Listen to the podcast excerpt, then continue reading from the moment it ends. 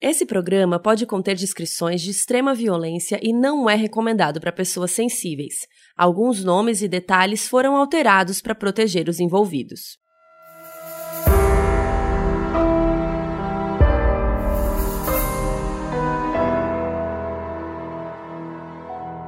Oi Brasil, aqui é a Carol Moreira e esse é meu programa solo aqui dentro do Modus Operandi, nosso podcast de crimes reais. E hoje temos um programa muito especial. Se você ainda não ouviu o FAC 4 sobre o assassino possuído, eu recomendo que você ouça lá primeiro, porque esse episódio aqui vai fazer mais sentido, mas não é necessário. Lá naquele episódio, eu contei como foi a minha experiência sendo jurada de um caso bem complicado, de um cara que matou o amigo, depois alegou que não lembrava de nada, que ele estava possuído. E eu contei que esse réu teve do seu lado o doutor Lauro, entre aspas, que é o defensor público que cuidou do caso dele. E vocês ficaram doidos com o Dr. Lauro e ele foi ganhando fama internacional, mentira. Mas ele virou uma lenda entre os operanders, né, que são que é o nosso fandom. Inclusive criaram um fandom pro Dr. Lauro. Tá todo mundo querendo assistir ao show dele, tá um bafafá assim. Bom, a voz do povo é a voz de Deus. E hoje eu trouxe o Dr. Lauro aqui para conversar comigo. Mas antes desse papo, eu vou dar uma dica para vocês, porque esse episódio é um oferecimento da editora Intrínseca. E o livro que é a dica de hoje é o Objetos Cortantes. Se você não lembrou, se esse nome em português não tá te não tá te lembrando de nada, que tal Sharp Objects? Talvez desse nome você se lembre. Esse livro virou uma minissérie da HBO em 2018 com a Amy Adams e a Patricia Clarkson e foi mega indicada ao Emmy e ao Globo de Ouro. E eu li esse livro depois de ver a minissérie e eu acho que foi muito interessante porque complementou muito a experiência. E é óbvio que o livro traz um monte de detalhe que a série não tem como abordar ou é mais difícil de abordar, né? E assim, é até complicado falar sobre esse livro, porque se eu falar exatamente sobre o que, que ele é, é um spoiler, porque ele vai se revelando muito aos poucos, então vou contar mais a premissa do livro. Temos a Camille, que é uma jornalista que é mandada para sua cidade natal no interior para escrever uma matéria sobre o assassinato de uma menina e o desaparecimento de outra. Mas quando ela volta para lá, ela é meio que arrastada para dentro da sua família, que parece bem problemática. A mãe dela é super controladora, meio neurótica, e aí a Camille vai se adentrando cada vez mais na investigação desse caso, né, e nos problemas familiares. A autora do livro é a Gillian Flynn, a mesmíssima que escreveu Garota Exemplar, que é outro suspense maravilhoso. Então fica aí a recomendação para vocês desse livro que é surpreendente. Até o Stephen King comentou que ele não conseguia largar o livro. O livro chama Objetos Cortantes. Aproveitem a leitura. Então, no episódio 4 do FAQ, eu fiz um aviso no comecinho falando que eu tinha alterado o nome das pessoas, alterado alguns detalhes para proteger os envolvidos e tal. Afinal, é uma história real que eu tava ali no meio, né? Então eu não queria expor as pessoas também, enfim, eu só queria contar para vocês como foi a minha experiência. E eu alterei o nome do Doutor Lauro. O verdadeiro defensor público não tem esse nome. Mas o que eu nunca imaginei é que esse episódio chegaria aos ouvidos dele. E ele me mandou um e-mail Gente, eu quase morri quando eu li o e-mail. Ele me mandou um e-mail agradecendo, né, o carinho que eu falei deles todos, que eu falei do caso, que eu falei dele. E ele se colocou à disposição para falar comigo, para falar aqui com o Modus, enfim. Aparentemente, a descrição dele era bem específica, né? E ele foi reconhecido e o episódio chegou até ele, né? Mandaram para ele. E então hoje vamos descobrir quem realmente é o Doutor Lauro quem é o verdadeiro Doutor Lauro. E eu vou conversar com ele sobre esse caso, né, que foi tão difícil, como foi para ele essa perspectiva e tal. E também sobre como é ser defensor público aqui no Brasil, como que funciona, enfim. Vou tirar várias dúvidas que eu tenho e dúvidas que vocês mandaram lá no Twitter também, que é moduspod.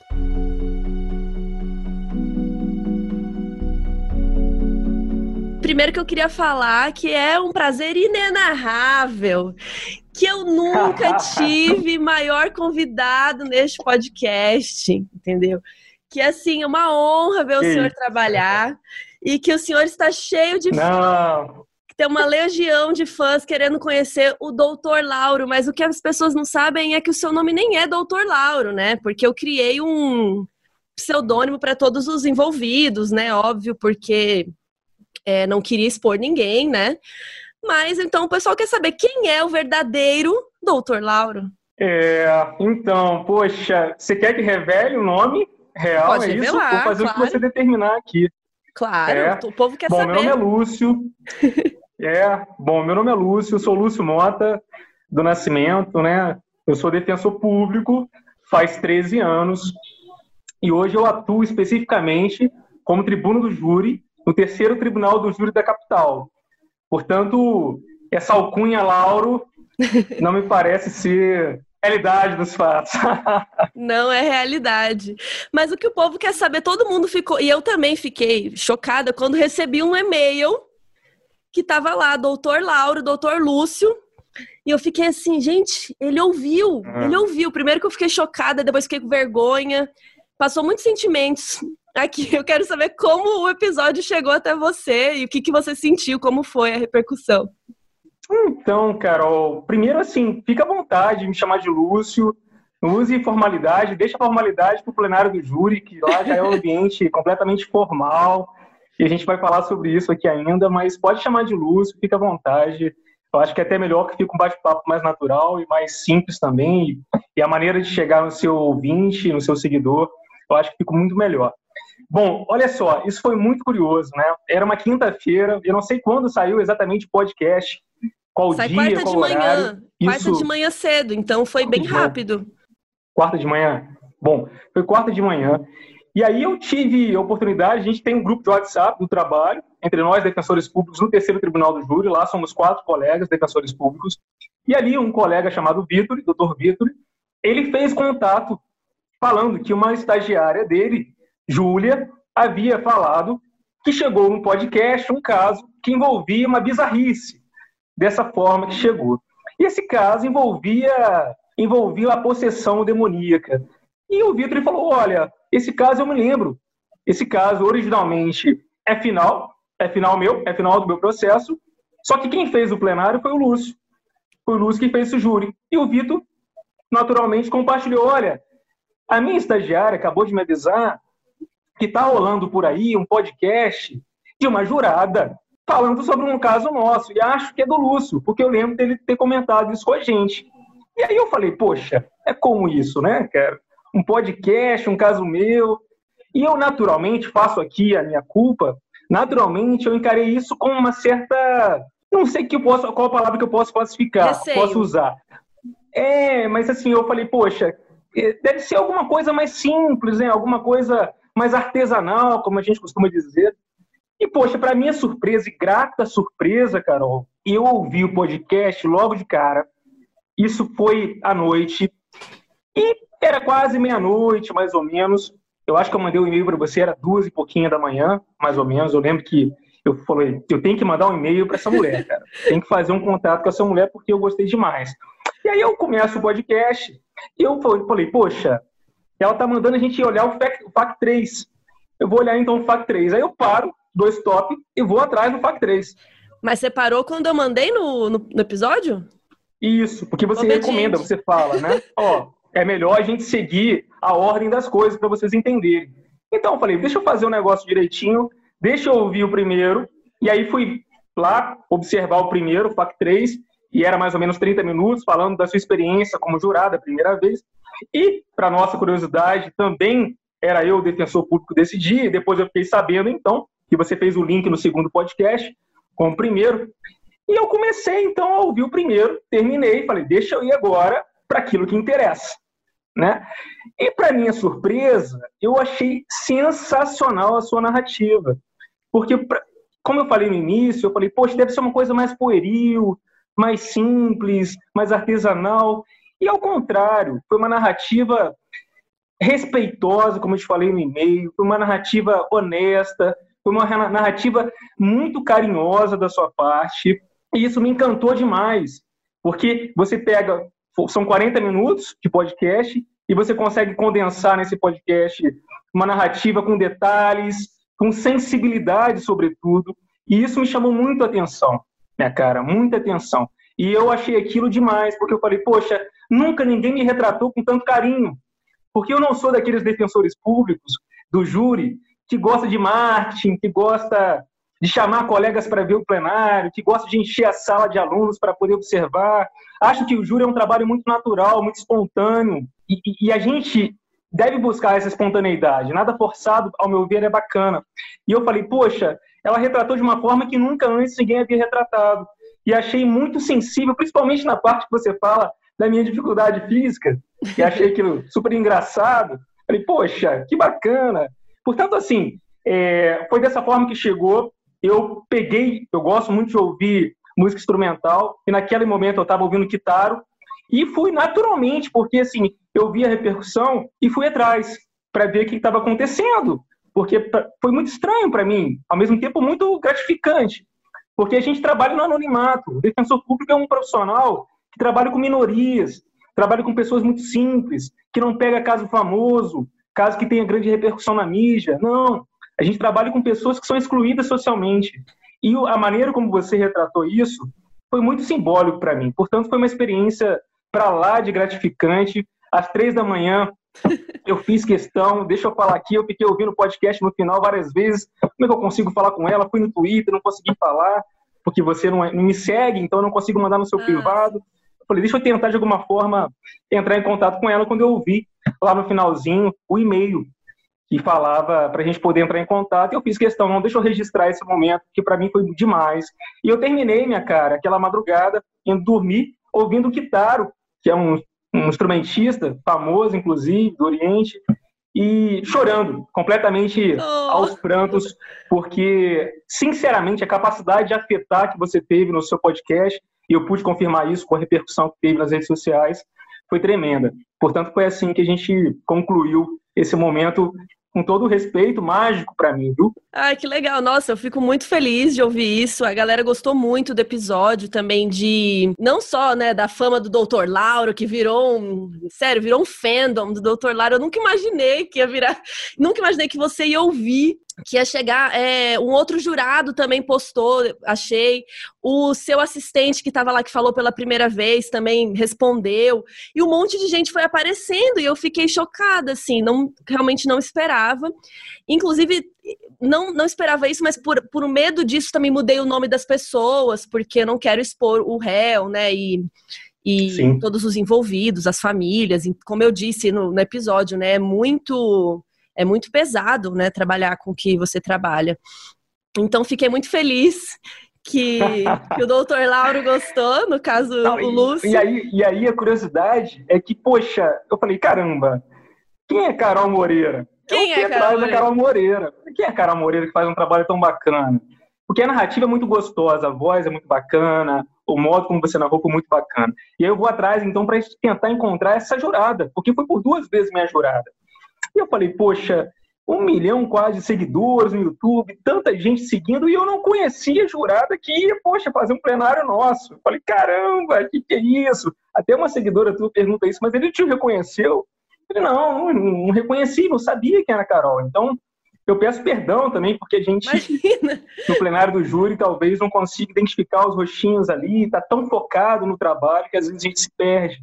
E eu não me lembro direitinho em que lugar você estava do plenário, se era na frente, se era atrás. Eu fui a primeira. A, prime... a primeira, a primeira a ser sorteada. Exatamente, a, a primeira da direita para a esquerda, a primeira. Exatamente. É, de você olhando era na sua Isso. direita. É. Exatamente, foi o que eu imaginei. Então a minha impressão estava correta, então. Minha é, e eu até, até fiquei um pouco. Quando chegou a cartinha, né, que eu conto lá no, no primeiro, né? Chegou a cartinha, não sei o quê. Eu até fiquei assim, gente, mas eu sou pessoa pública, né, de certa forma. Eu fiquei pensando, tipo, será que pessoas famosas, entre aspas, não tô falando aqui que eu sou famosa, mas tipo, eu tenho seguidores, enfim. Será que essas pessoas podem fazer júri? Tipo, se vocês soubessem quem eu era, por exemplo, antes, vocês teriam deixado eu participar? Isso pode anular o júri de alguma forma? Ou isso é não. é normal? Normal, normal, normal. Existem restrições legais. O Geraldo não pode, por exemplo, espontaneamente na sua rede social, se a gente observar isso, dizer, por exemplo, que quer ser promotora, que quer, por exemplo, condenar, que tem matar, vamos dizer assim, por absolver, enfim, essas questões ele tem que se reservar. Portanto, se você, por exemplo, de alguma forma manifestar essa vontade, aí não. aí não daria. Mas ali não tem restrição alguma para qualquer profissão, Carol. A pode Xuxa ser pode profissão. ser jurada. Pode ser jurada. Imagina a Xuxa lá. A escolha, a escolha é aleatória. Eu vi um seguidor perguntando isso, eu li tudo, viu? Li todas as perguntas que fizeram lá, li todos os posts, enfim. Tem uma seguidora que menciona como que é, né? Eu posso ser voluntária? Pergunta para ele, Carol, eu posso uhum. ser voluntária? Como é que é ser jurada? Não. A escolha do jurado é uma vez por ano. A gente se reúne, cada representante de, um, de uma instituição escolhe de forma aleatória. E essa escolha vem de indicações feitas pelo Tribunal Eleitoral, sabe? Aqui então eu sou uma ótima cidadã. Paulo. É, porque basta você ter. A única exigência, Carol, é que você tenha reputação, e a lei diz, ilibada. Entendeu? Escorreita, um passado limpo, tudo isso. É essa exigência que a lei faz. E não tem como, então, você se inscrever em nenhum lugar para ser jurado. Isso não existe. Não. Sabe por quê? Porque se você se inscreve, de alguma Já maneira você coisa... tá. Exatamente, exatamente. Ah, eu quero me inscrever por quê? Ah, eu sou pô, louco pela promotoria, louco pela defesa. Então, de alguma maneira, você está revelando aí qual a sua tendência. E isso vai de encontro ao princípio da imparcialidade que é exigido para o juiz. Inclusive, agora eu nunca mais vou poder ser jurado de, de nenhum caso seu, né? Não, a gente não tem relação de amizade. A gente está começando aqui a fazer uma relação profissional, não é isso? A relação de amizade ela pode existir. Se um dia essa relação que hoje é profissional, ela se estende, ganha aí contornos de amizade, aí não. Aí cabe você, juíza jurada, dizer: olha, eu tenho dificuldade para poder ser jurada do Lúcio. Eu não posso, então, sentar aqui, porque você reconhece a sua suspeição. Ali entre nós se desenvolveu uma relação, um laço de sentimentos que não permite você desenvolver o seu trabalho como jurada de forma imparcial. É, inclusive lá quando chega, tem um, não lembro se é um papel ou se é a juíza que fala que não pode ser cunhado da vítima, do réu, do não sei quem, de parente, e ela fala um monte de coisa que você não pode ser, se você já foi amigo, parente, qualquer coisa. E aí eu Perfeito. pensei, tipo, agora eu sou amiga do doutor Lúcio, não posso Perfeito. mais. É, mas se você não vai ter só o Lúcio ali defendendo, né? Vão ter outros profissionais, outros defensores públicos. E se você entender que essa relação que a gente se desenvolve a partir desse momento é uma relação que de alguma maneira te afeta a ponto de mudar o seu voto, aí você deve se dizer, ó, oh, Carol, ó, oh, Lúcio, ó, juíza, fulana de tal, eu não posso ser jurada por isso, por isso, por isso. E o promotor também, se quiser... Ele vai que me pode... querer lá, se ele ouviu o episódio passado, ele vai falar. Pode ser, pode ser Mano, não, é show nenhum, entendeu? É, Tira é. essa menina daqui. Mas não, você não está impedida legalmente não, viu? Fica tranquilo. Ah, engraçado, eu achei que já ia, tipo, ah, já Carol já não pode com ele, mas não, não. Pensado. A não ser que você se julgue, entendeu? Uhum. Que entenda, mas acho que é de bom tom se um dia nós nos encontrarmos de novo no plenário do júri, que um de nós, né, ou eu recuse, ou você levante a mão e diga não quero, por isso, enfim, eu acho que é de bom tom e a gente faz com que o plenário goste eu... de uma eu recuso e sento na plateia, então, para assistir ao show. não vou Cara, perder, mas, né? Ai, ai, eu nada, juro, eu sim, juro. Foi simplesinho o trabalho, cara. Que eu cheguei em casa, eu falei pro meu namorado assim: só faltou uma pipoca. Porque assim, aquilo para mim eu tava assim. É. Hipnotizada. E é na hora que vocês brigaram, queria muito. Mas vamos, antes de entrar no caso, que eu quero falar sobre lá, todas essas lá. coisas.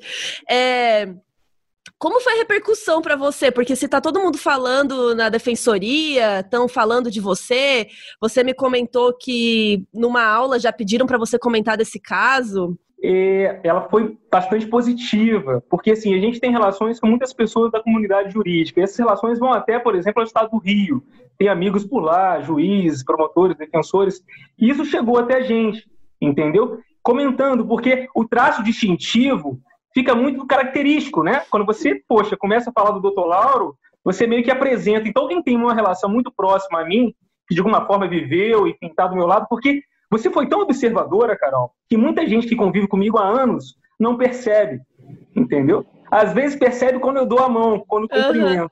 Uhum. Que é menor do que a outra, e a pessoa percebe, somente se a pessoa tiver uma mão grande, e ela percebe.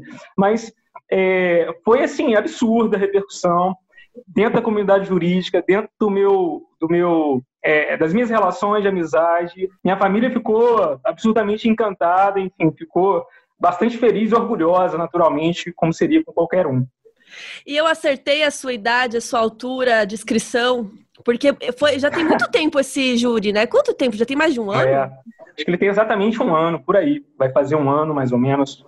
E, eu, e eu errei porque quando eu voltei para casa, eu, é, eu, fiquei tão mal, eu chorei, eu fiquei uns dias mal, assim, com isso, mas eu fiquei, gente, eu preciso anotar isso, porque eu, como estudei cinema e tal, eu fiquei pensando, isso pode dar uma história, né? Isso pode dar um, uma série, um filme sobre eu ser jurada ou sobre alguma coisa.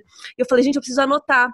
E o tempo foi passando e eu não anotei nada. Então, quando eu fui escrever esse episódio, eu fui tudo de memória. Por isso que eu falo que os nomes e detalhes foram alterados, porque eu não lembrava cada, por exemplo, a entidade que, que ele tinha falado que possuiu ele, eu não lembrava. É, então, eu fui tentando construir esse quebra-cabeça e tal. Então, eu fui lembrando assim: ah, 1,90m, uns 35 anos. É isso? É, foi quase, viu, cara? Quase. Em relação à idade, em relação à idade, foi perto, assim, né? Eu, na época eu tinha é, 37 anos, hoje eu tenho 38 anos, e eu tenho 10 centímetros a menos, viu, Carol? 1,80m barra 1,81m. É porque eu tava sentada olhando pra cima. O único né, equívoco então... na sua descrição. Errei, mirei pra cima. É, é. E outra coisa que eu fiquei em dúvida é aquele outro moço que estava lá com a mãe dele, que eu chamei de Tiago, né? Que acho que é, se ele, não sei se você quiser falar o nome verdadeiro dele que estava com você. Ele era, é, ele tinha passado em concurso mesmo? Como que era aquilo? Porque aquilo ficou meio confuso para mim. É, eu, eu entendi, mas eu achei assim, ainda que você não tenha falado isso de uma maneira mais correta possível, você conseguiu de alguma forma retratar exatamente qual era a ideia entendeu? O nome do Tiago é Rafael, doutor Rafael.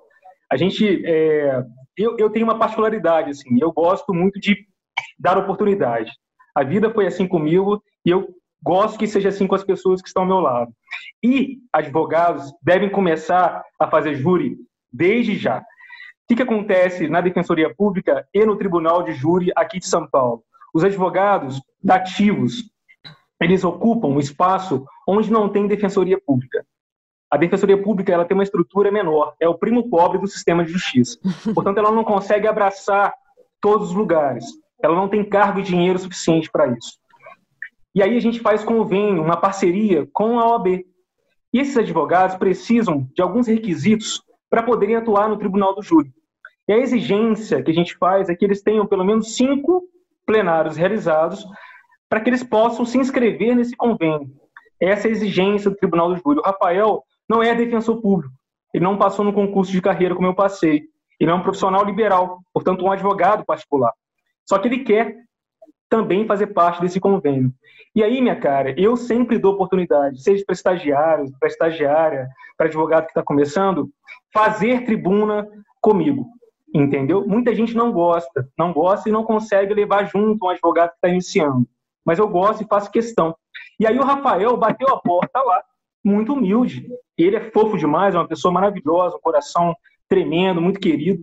Ele bateu na porta e falou: Lúcio, doutor Lúcio, enfim, aquela formalidade toda. Eu estou afim de fazer plenário, não consigo fazer. Você pode me dar uma oportunidade de trabalhar contigo? Eu falei: claro, sem problema. Deixa eu ver aqui, a gente talvez vai entrar no caso daqui a pouquinho. Deixa eu ver aqui o que, que tem para mim no mês tal. E aí, para a gente mostrar para vocês e os ouvintes entenderem, existe todo mês que se inicia uma lista de júris que aquele defensor vai realizar. E o caso bizarro da possessão demoníaca, do assassino possuído, era o último caso daquele mês. E eu falei, poxa, deixa eu ver aqui os plenários que eu tenho. E eu não gosto, Carolina, de olhar o plenário, por exemplo, o último plenário que eu tenho naquele mês. Eu gosto de primeiro olhar o primeiro júri do mês, terminou o primeiro júri do mês, eu olho o segundo júri do mês. Eu não consigo fazer esse exercício de olhar os outros quando, na verdade, eu nem passei pelos primeiros. E aí, naquele mês, ele perguntou qual júri ele poderia fazer. Eu peguei então e olhei o que eu tinha em mãos. E aí, minha cara, na primeira página, a primeira página é denúncia. Na primeira página, eu já li, entendeu? E ali tinha o termo da entidade, o Egum. O Egum é uma entidade espiritual que pode ser, falando aqui de um jeito a grosso modo, para o mal e para o bem. Existiria a presença de um Egum. E o Egum seria então o responsável o motivo que levou o Lucas a realizar o ato. Eu falei, caramba, primeiro eu tomei um susto, né? Eu vou chegar nesse ponto, mas falei, Rafael, faz esse, esse aqui caso aqui é bom. é, esse caso aqui é bom. Legal. Esse caso aqui é bom porque me ajudou muito, porque ele está recém-ingresso nesse mundo. E quem está recém-ingresso nesse mundo, desculpa a expressão, tem muito tesão para trabalhar, muita vontade para trabalhar, muito gás para trabalhar. E era um caso que eu falei desde cara, falei, esse caso aqui vai exigir que tenha alguém na minha orelha dizendo que a gente tem que ir para o pau, que a gente tem que ir para a briga, que a gente tem que tentar fazer alguma coisa pelo réu. E aí foi quando surgiu o Rafael, entendeu? E, e, e assim, é uma pessoa extremamente confiável, técnico, inteligente, é, esperto, lê muito bem o processo. Me ajudou demais o Rafael, gosto muito. O pai dele, nesse mesmo ano, já havia realizado comigo um plenário do júri, um júri maravilhoso, que a gente conseguiu absolver o réu. Portanto, a família é uma família, é uma graça, uma família. Não, e a mãe linda. dele estava lá também. Que eu também achei, eu, achei engraçado de certa forma, é. que tipo, imagina você vai trabalhar, você traz sua mãe, Exatamente. mas ao mesmo tempo fiquei, pô, mas ela é advogada também, fiquei, é, parecia uma coisa bem peculiar assim para mim. É, e a mãe eu não conhecia, conhecia a mãe naquele dia, entendeu? Mas o Rafael e o Everton, o pai dele, eu já conhecia, e assim, foi um, um prazer enorme. Eu fiz questão de, de, de, de, de talvez abrir a porta e oportunizar um profissional que tem esse momento com a mãe, com o pai na, na plateia, enfim. Foi, foi dessa forma que surgiu o Rafael. Então né, vamos começar a falar do caso, que aí agora a gente adentrando. Eu achei chocante que você lembrou o nome que eu dei pro réu, que é o Lucas, né? Que é o nome fictício também. Porque lembro, sua lembro memória é todos. é muito boa, porque o negócio de você falar os nossos nomes. Eu ficava, não sei o que lá, né, Carolina? Aí eu, caraca, como que ele sabia o nome? É. Aí ele falava o nome de todos. Você vai decorando? É. Ou você, tipo. Faço questão. Quando você aparece ali, quando você é a primeira jurada a ser sorteada, eu faço um esqueminha na minha folha, como se fossem as cadeiras. Uhum. Três e quatro atrás, entende? E cada janelinha dessa eu vou colocando o nome, o pré-nome. No caso, Carolina Moreira, o pré-nome Carolina. Eu coloco Carolina da direita, no caso, Na do ponto de vista, né?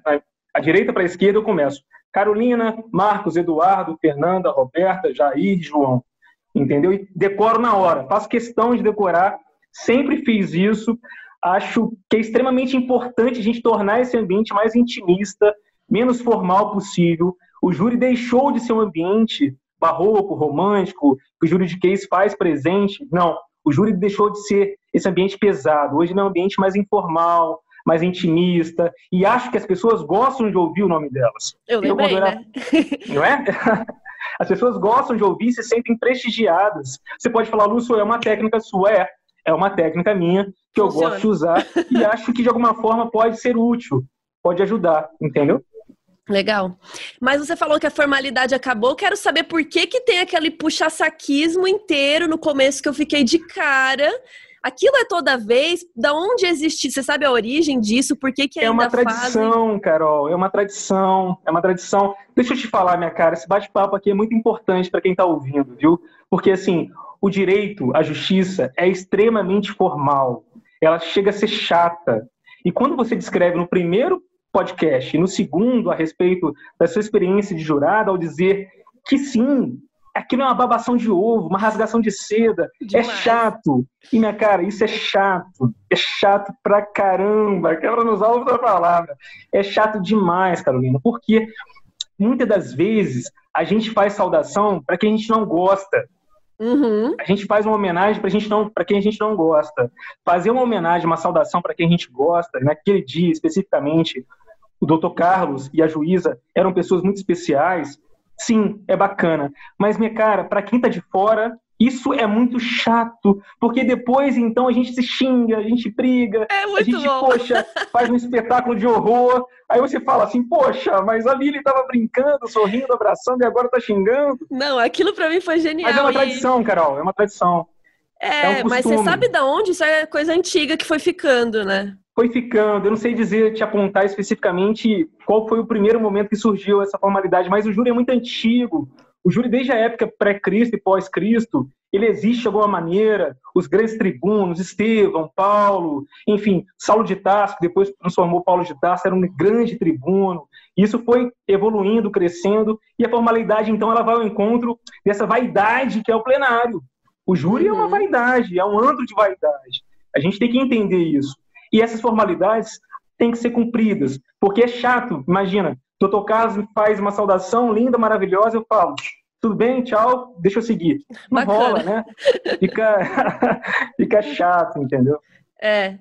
Mas então vamos pro caso, porque aí agora a gente pode entrar nos detalhes e tal. E aí agora eu acho que se você quiser é, a gente podia manter, né, de não falar os nomes, acho. E eu queria que você me lembrasse mais do caso, até porque o, eu não lembrava, por exemplo, o nome da entidade, porque no podcast eu sinto, depois eu ouvindo e relendo o meu texto, eu não contei direito o que foi falado, né, sobre a entidade, que realmente ele falou que ele tinha uma entidade. E na, na hora que ele estava possuído, entre aspas, né, que a gente não, né, a gente vamos afirmar que estava, é, ele na hora de que estava possuído disse a entidade, né, e eu não estava lembrando muito bem.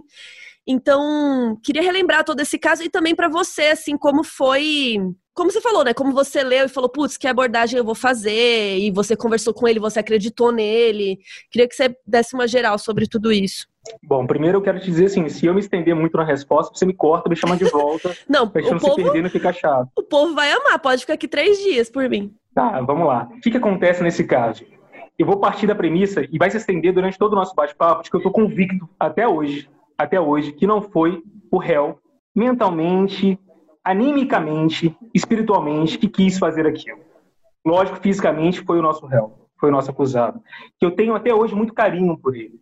É um caso que me incomoda muito, porque eu estou muito preocupado com o que vai vir. O que, vai acontecer um dia quando esse acusado, o Lucas, sair, entrar na sua liberdade plena. Então, a minha preocupação é tremenda.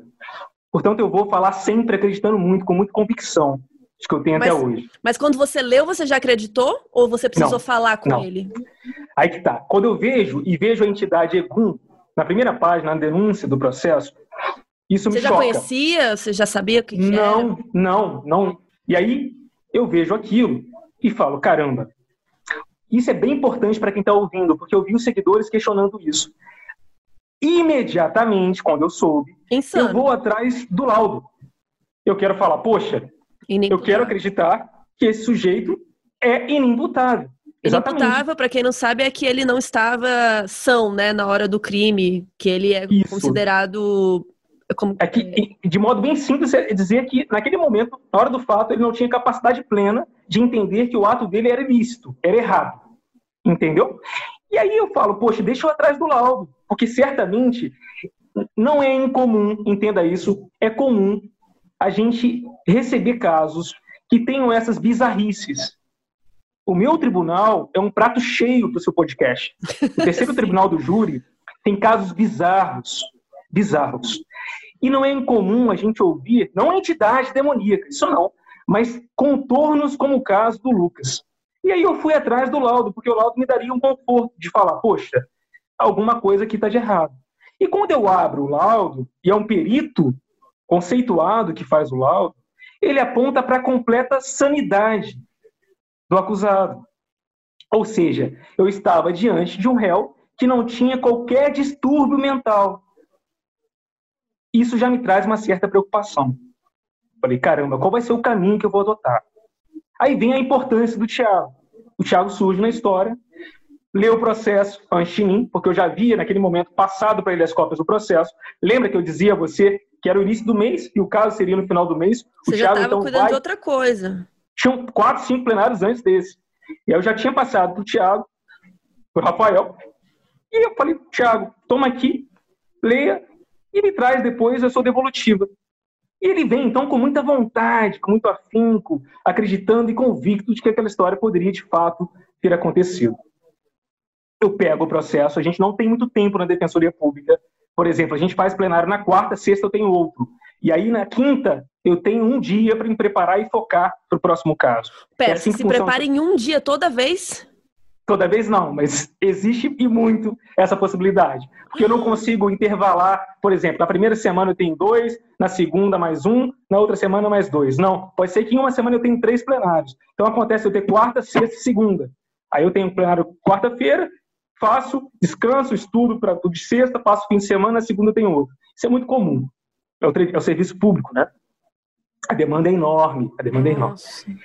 E aí eu falo, poxa, vamos atrás então do laudo para a gente questionar. E aí eu pensei, caramba, não tem nenhum transtorno dissociativo de identidade. Não, não, não tem nada aqui que eu possa investigar e descobrir. Nesse dia, eu passo então à tarde estudando. E também, Carol, é um laboratório, a gente conversa muito com os colegas de trabalho. E eu falei, poxa, deixa eu conversar com os colegas aqui. Mas antes disso, eu preciso dizer a vocês que eu venho de um seio familiar, de uma construção de valores que é muito cristã. Eu sou espírita kardecista e falei isso no plenário, como você bem Falou bem, falou e causou caos. É, e o espiritismo ele foi muito importante no momento de forjar os meus valores. Minha mãe e minha tia são muito caridosas, sempre carregaram a bandeira da caridade. E no espiritismo, o fenômeno obsessão sempre esteve presente nas discussões. Então eu enxerguei aquilo com uma certa, desculpa dizer, talvez seja estranho até, naturalidade. Para mim foi muito tranquilo entender isso. E eu sempre achei que os júris me perseguem. O defensor não deve escolher júri. O advogado particular, esse sim pode escolher o que ele quer. O defensor público não deve escolher plenário, e não pode escolher plenário. E no nosso trabalho, há uma dinâmica de trabalho que a gente não consegue escolher o plenário que a gente quer fazer. Cai Como de assim? forma aleatória nas nossas mãos. O, Nossa pauta, divisão interna. O, o caso. É isso o caso, o júri. A gente não consegue organizar de modo que o final do Lúcio vai ser ele o responsável também pelo plenário. Não. Isso é feito de forma aleatória porque a gente não consegue organizar a pauta. Então tem alguém cuidando antes de você. Aí chega para você e você que faz a outra parte, assim. Exatamente. No início do mês, o coordenador do nosso setor manda a relação dos plenários que aquele defensor tem que fazer. Então pode ser que eu faça um caso que sempre foi meu, mas pode ser que eu faça um caso que nunca foi meu. É o caso do Lucas, do assassino demoníaco, né? do assassino possuído. É o caso especificamente. E aí, então, isso foi um processo muito natural para mim. Sabe a primeira reação que eu tive quando eu peguei o caso e quando eu vi que eu estava diante de um réu que não tinha qualquer problema de insanidade? Eu peguei o telefone e liguei para minha mãe. Deixa eu conversar com a minha mãe. O que, que ela acha? minha mãe é médium, minha tia é médium, ostensivo. nossa. Então, então foi assim, caramba, esse caso não veio à toa para mim. Esse caso não veio à toa para mim. E eu sempre acho, você percebeu a energia que rola lá dentro, que ali a gente não está sozinho. Existe uma conexão muito forte ali, uma energia muito forte. Portanto, assim, a intuição é muito grande, a, a ser sensitivo naquele momento é bem importante. Então eu, fui, eu liguei para a mamãe e falei, mamãe, eu tô com um caso aqui de uma possessão é, de uma e não é o termo que a gente usa, viu? Não é o termo que a gente usa. Eu tô com um caso de um obsessor. O réu alega que não foi ele foi um obsessor que usou de alguma forma para praticar o ato. E aí, minha cara, eu ganho corpo nisso, converso com minha mãe, vou atrás das pesquisas, estudo tudo aquilo que você falou no podcast, converso, faço o meu laboratório, compartilho minha experiência e detalhe. Com quem eu falava dentro do meio jurídico dizia: é loucura, não faça isso, é loucura, é loucura. Para você ter uma ideia, no nosso caso lá naquele dia, você não viu isso. Durante o intervalo da minha fala para a réplica, o segundo momento, quando volta o promotor, e na tréplica, quando volta o defensor, o promotor veio até mim e ficou espantado. Você vai sustentar? Você vai mesmo? você vai sustentar essa tese até o fim? Eu falei, vou. Boa então, sorte, faço... né? Ele pensou. E ele, e ele retrucou, Carol. Ele falou, não, então eu faço questão de registrar em ata que você vai sustentar que foi uma entidade que praticou esse ato e não um réu. O que, que significa registrar ver... em ata?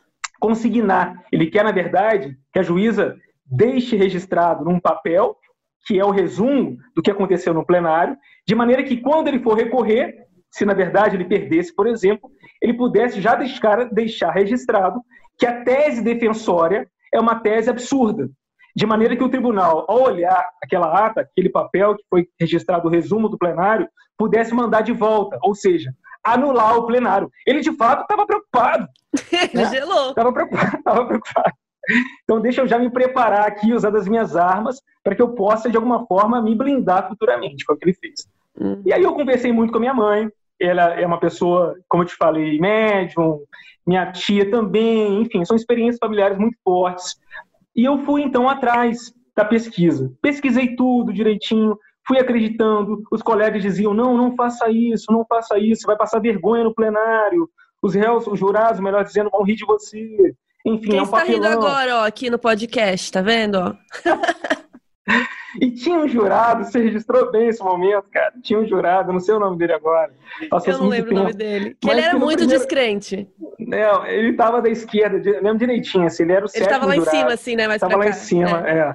E aí a primeira vez que eu falei da posição, cara, Ele, ele riu. já deu uma risada, entendeu? De canto assim. Eu falei, não, pode rir, pode rir, e é para rir mesmo. Mas espera que eu vou falar. Aguenta mais um pouco, você vai entender que eu vou chegar. Foi, não, eu lembro claramente disso, assim. É, e, e aí, Carol, durante o plenário, no momento, eu já estava convicto, viu? Depois que eu conversei, pesquisei, fiz toda a pesquisa possível. E você não conversa respeito... com o réu nesse, nesse momento, só no dia? Então, o defensor público não consegue ir atrás dos réus, ele não consegue ir atrás dos presídios. Então, a minha conversa com o Lucas foi de meia hora, antes de começar o plenário. Antes. Exatamente, nosso trabalho é muito artesanal. É muito difícil a gente conseguir realizar um trabalho que consiga entregar um trabalho de uma maneira que tem, por exemplo, o Ministério Público uma estrutura. O nosso trabalho, modéstia à parte, é de excelência. A Defensoria Pública é o Estado presente. É de alguma maneira o Estado podendo equiparar o pobre a alguém que tenha condições de pagar. Portanto, o nosso trabalho, modéstia à parte, é um trabalho de excelência. Quer conhecer júri, quer ver o trabalho de defensor, vá num plenário, porque ali é o laboratório, ali é o melhor professor que você pode ter. Enfim, e aí eu tive meia hora para conversar com o Lucas. Foi aí, então, que eu me decidi, literalmente. Porque na conversa com o Lucas, ele é articulado, ele tem discernimento, ele consegue dizer claramente o que aconteceu antes e depois. E aí as coisas foram se encaixando, porque a namorada de Lucas, não sei se você lembra bem, você acha que lembra, registrou isso no podcast, a namorada de Lucas consegue ser mais clara ainda. Ela foi a que mais descreveu assim perfeitamente para mim, assim, que ela dizia não era ele, não era ele. Sim, porque eu estava em dúvida ainda, porque eu estava convicto, convicto de que o réu, de fato, não teria praticado aquilo sozinho, mas eu precisava de fundamento, entende? O defensor não pode chegar no plenário e sair achando, né, sair falando e achando que ele pode falar o que ele quiser sem ter fundamento processual, sem ter fundamento legal, sabe? As provas elas devem ser apontadas para os jurados, não pode ser da sua cabeça. E eu falei, poxa, eu tenho interrogatório, a fala do réu e tem uma testemunha maravilhosa. A testemunha, namorada de Lucas, era perfeita. Ela se encaixava como uma luva na minha história. E o amigo dos dois, não sei se você lembra, que estava um pouquinho nervoso, também narrava a mesma história. Eles diziam, ele se transfigurou, ele mudou de feição, a voz era feminina, a postura era feminada, não era o Lucas que estava ali, era outra pessoa. E isso ia ao encontro também do que o Lucas dizia. Ora, juntando a ausência do Lau, a fala do acusado, a fala do Lucas, juntando a fala das testemunhas que estavam ali, eu não tinha outra saída. Eu tinha que sustentar que naquele dele. dia houve a prática de um homicídio por um assassino possuído. Que louco isso. Nossa, e você já pensou que, que você ia... Você falou, né, no começo, assim, eu nunca achei que eu ia chegar aqui e falar isso para vocês, né? Jamais, jamais, entendeu? Não é comum. Todos os casos que têm esse grau de bizarrice, eles vêm acompanhados de um laudo que remete à insanidade. Entende? É, Esse... eu até eu mesma pensei dos, das séries e coisas, né? Como você já percebeu, eu gosto muito desse tema. Tudo isso eu já, já sabia do negócio de inimputável, né? Da pessoa que tá fora de si por, por vários motivos, né? O doente mental, alguma coisa assim. E aí, aí vem o laudo lá, não, ele não tava bem, ele é doente mental. Enfim, inclusive muita gente perguntou aqui no, no Twitter, né? Por que, que ele não falou que ele tava doido? né? Fala que ele estava, mas isso já veio com um laudo e fizeram duas vezes, né? Se eu não me engano, é falado, foi falado lá que foi isso. feito perto e depois foi feito de novo e ele não tinha nada. Exatamente, minha cara, você lembra perfeitamente, exatamente isso. Porque a gente às vezes fica duvidando, né? Porque vem um primeiro laudo, o perito fala, não, não tem nada. Aí você duvida, você pode pedir um segundo laudo com um segundo perito, porque um outro profissional pode avaliar de forma diferente. E esse profissional diferente disse a mesma coisa. E eu vi uma colega, uma seguidora, falando em transtorno de personalidade, algum distúrbio, que a defesa poderia seguir por esse caminho, mas eu não tinha fundamento, eu não poderia falar isso nunca, porque eu não tinha laudo que dissesse isso. Eu não sou médico, eu não sou psiquiatra, eu não sou perito, eu não posso dizer aquilo que não existe nos autos. Uhum. É, e o problema é que você tem que trabalhar com provas. E como que você prova que alguém estava possuído? Exatamente, exatamente. Essa é uma questão absurdamente interessante, né? Porque o que, o, o, que, o que a grande magia do júri, a grande magia do júri é essa autorização. Autorização para que o tribuno, e eu sou um pedinte, o advogado, o defensor público é um pedinte, ele está ali falando, pedindo a atenção primeira da jurada. engraçado, né? Vou chegar de volta na sua pergunta. Mas naquele dia, no primeiro momento, eu estava pensando como prender a atenção dos jurados. Porque o caso para mim era tão Como maluco. prender? Como você está É, preocupado com porque- isso? Não, porque a- a- às vezes é tão difícil para a gente, quanto defensor, que o jurado, Carol, não olha para a gente no primeiro momento. Como Porque assim? ele acha, é, porque ele acha que de alguma forma o, o defensor tem uma parceria com o réu. Entende? Ele não, não entende muito bem o nosso papel enquanto profissional, enquanto defensor, enquanto advogado. E aí ele começa a misturar as coisas. Ora, por que, que o Lúcio está ali defendendo esse rapaz? Ora, se ele está defendendo esse rapaz, o que ele quer falar, o que ele quer dizer aqui, eu não vou ouvir. Então as coisas se misturam ali, o papel do defensor com o do réu. E, e- e- e sempre nos meus primeiros momentos de júri, a minha primeira sacada, o que eu quero fazer no primeiro momento, é prender a atenção do jurado. Ou seja, porque mesmo difícil de pedir o que eu quero ou de vender a minha tese, eu preciso primeiro prender a atenção do júri. Se eu conseguir prender a atenção do júri durante uma hora e meia, e até mesmo a minha réplica, tréplica, eu saio dali tranquilo. Você lembra o que, que você falou primeiro? Primeiro, então, primeiro foi o seu assistente ou foi você? Eu não, isso que eu não lembrava. Eu coloquei Foi- que foi ele primeiro. Foi Era Thiago, foi Thiago, Ah, foi Thiago, Acertei. foi Thiago. Foi Thiago. Alguém perguntou no Twitter também É. isso. É, não foi arriscado colocar uma pessoa que não era É, você é, primeiro? é. O que, que você pensou? Não foi a primeira vez, as minhas estagiárias que vão ouvir sabem disso. E eu tenho sempre essa característica, porque assim, eu venho depois. Primeiro tenho que confiar no Pro profissional. na minha finale, né? É, é, porque, querendo ou não, Carol, a gente tem que acreditar na gente. A gente faz isso muitas vezes. Uhum. Sem ser arrogante aqui, a gente faz isso todos os dias. E a gente está acostumado àquilo que o promotor vai falar, o que ele vai rebater. Então, assim, eu vinha depois. Então, qualquer erro que o Thiago praticasse ali, não praticou, ele foi muito bem pela primeira vez. Foi ótimo. Você foi- fez uma descrição perfeita sobre o Thiago. Eu falei, poxa, eu venho depois e vou tentar corrigir se, eventualmente, houver algum problema aqui ou alguma dificuldade. E aí, voltando à sua pergunta inicial, ora, o júri são os meus pares. O júri é você. O júri é de pessoas que são falíveis, que sentam ali. O júri não é do juiz togado de carreira. O juiz togado de carreira aplica a pena e faz ali a polícia do plenário, a organização do plenário. Ele não faz decisão que diz se é culpado ou não. Que que eu quero dizer com isso? Ora, quem está sentado ali é jornalista, é psicólogo, é engenheiro, é matemática, é professor, enfim, é uma pessoa do povo. Eu posso falar o que eu quiser. Quase tudo. Faço essa ponderação. Quase tudo. Mas é esse é isso que, que faz o júri ser diferente, porque o jurado ele autoriza que eu possa falar de tudo, presta atenção, de tudo, inclusive direito. E aí, minha cara, como a jurada é leiga, a jurada não se prende à lei, a processo, a jurada pode votar na defesa porque ela foi simpática ao defensor, ela pode votar para absolver porque ela gostou da carinha do réu. Ali eu posso usar qualquer argumento qualquer argumento, porque eu estou falando com o povo, eu não estou falando com o juiz togado. E isso faz uma enorme diferença. Essa é a magia do júri. Não precisa ter provas necessariamente. Ajuda, Não mas precisa tipo, você pode criar uma argumentação, uma prova circunstancial, né? É, e, e- e um princípio que orienta o julgamento de vocês, depois você pesquisa isso, se você tiver interesse, os ouvintes também, é o da convicção íntima. Entenda, convicção íntima é diferente da convicção motivada. O juiz togado, naquele dia a juíza, ela, tinha que, ela tem que motivar a sua decisão com alguma prova, com algum fundamento do processo. A convicção íntima, que é o princípio que orienta a atuação do jurado, diz que o jurado pode se prender até mesmo às suas próprias convicções. Ele não precisa mostrar aonde ele fundamentou a sua decisão, porque o jurado é a convicção dele. Entende? Por isso que a prova, às vezes, ela não tem tanta importância no julgamento. Hoje, fazer julgamento, pedir absolvição sem prova, tá? Que a ponte de absolvição é quase um milagre. A gente não é milagreiro, né? Mas entenda, esse princípio da convicção íntima permite que você possa decidir sem prova. É isso que Uhum. acontece.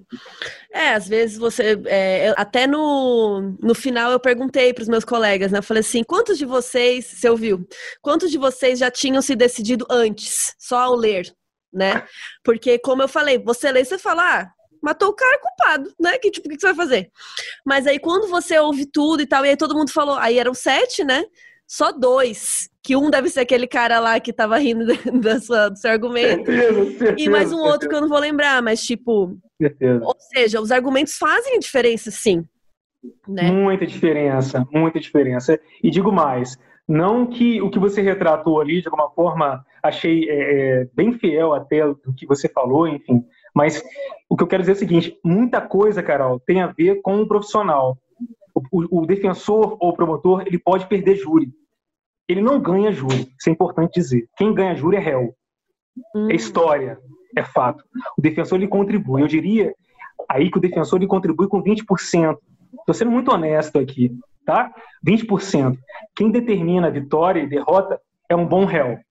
Entendeu? Agora, as características de um bom profissional, de um defensor que possa, de alguma forma, transmitir aquilo que aconteceu de fato no processo, isso é extremamente importante. Mas eu preciso registrar que, assim, defensor público não ganha júri sozinho. É, se a história for horrível, né? O que, que você vai. Você não tem como inventar, né? Mas uma coisa que eu tava falando também, não sei se eu falei nesse, nesses episódios ou em outros episódios do Modus, é que o advogado, ou, né, no, no caso o promotor não, mas o advogado e o defensor também estão ali para às vezes amenizar a pena, né? Não Isso. só falar, ah, não, não é culpado. É. Então você pode é. ajudar o réu de outras é, formas. É. Assim, eu particularmente trabalho em cima de prova. Tá? Se o processo me aponta para um caminho e, eu, e, o caminho faz sentido com aquilo que o réu diz nos autos, eu vou para esse caminho. Então, se a prova me aponta na direção da absolvição, é para lá que eu vou. Se a prova me diz que eu não tenho condições de absolver o réu, eu não vou.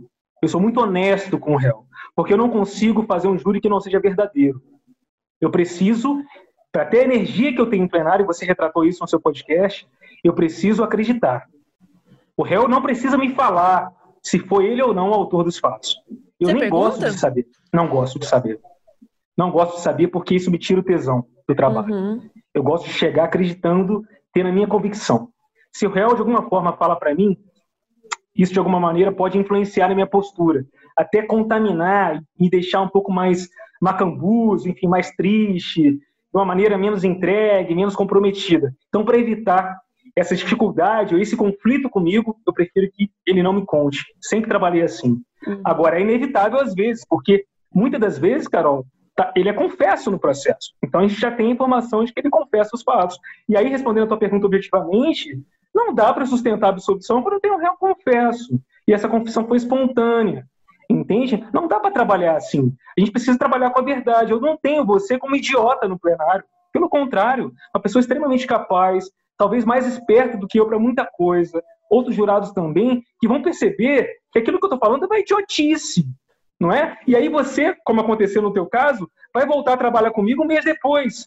E aí você vai falar, poxa, não é o caso, mas imagina, poxa, é o defensor público do doutor Lauro, é o defensor público do Egum, é o defensor que, poxa, fez a possessão demoníaca, ou foi assassino possuído, enfim. O jurado lembra, ele sabe qual é a sua, ele sabe o que, que se propõe. Então, eu acho muito importante a gente ser verdadeiro. Muitas vezes, o que cabe ao defensor público é tentar atenuar a pena. A gente faz muito isso. Não foi o caso, viu? Esse caso não tinha como, porque ele negava e a prova me dizia que sim. Até hoje eu acredito que houve ali o assassino, o assassino possuído.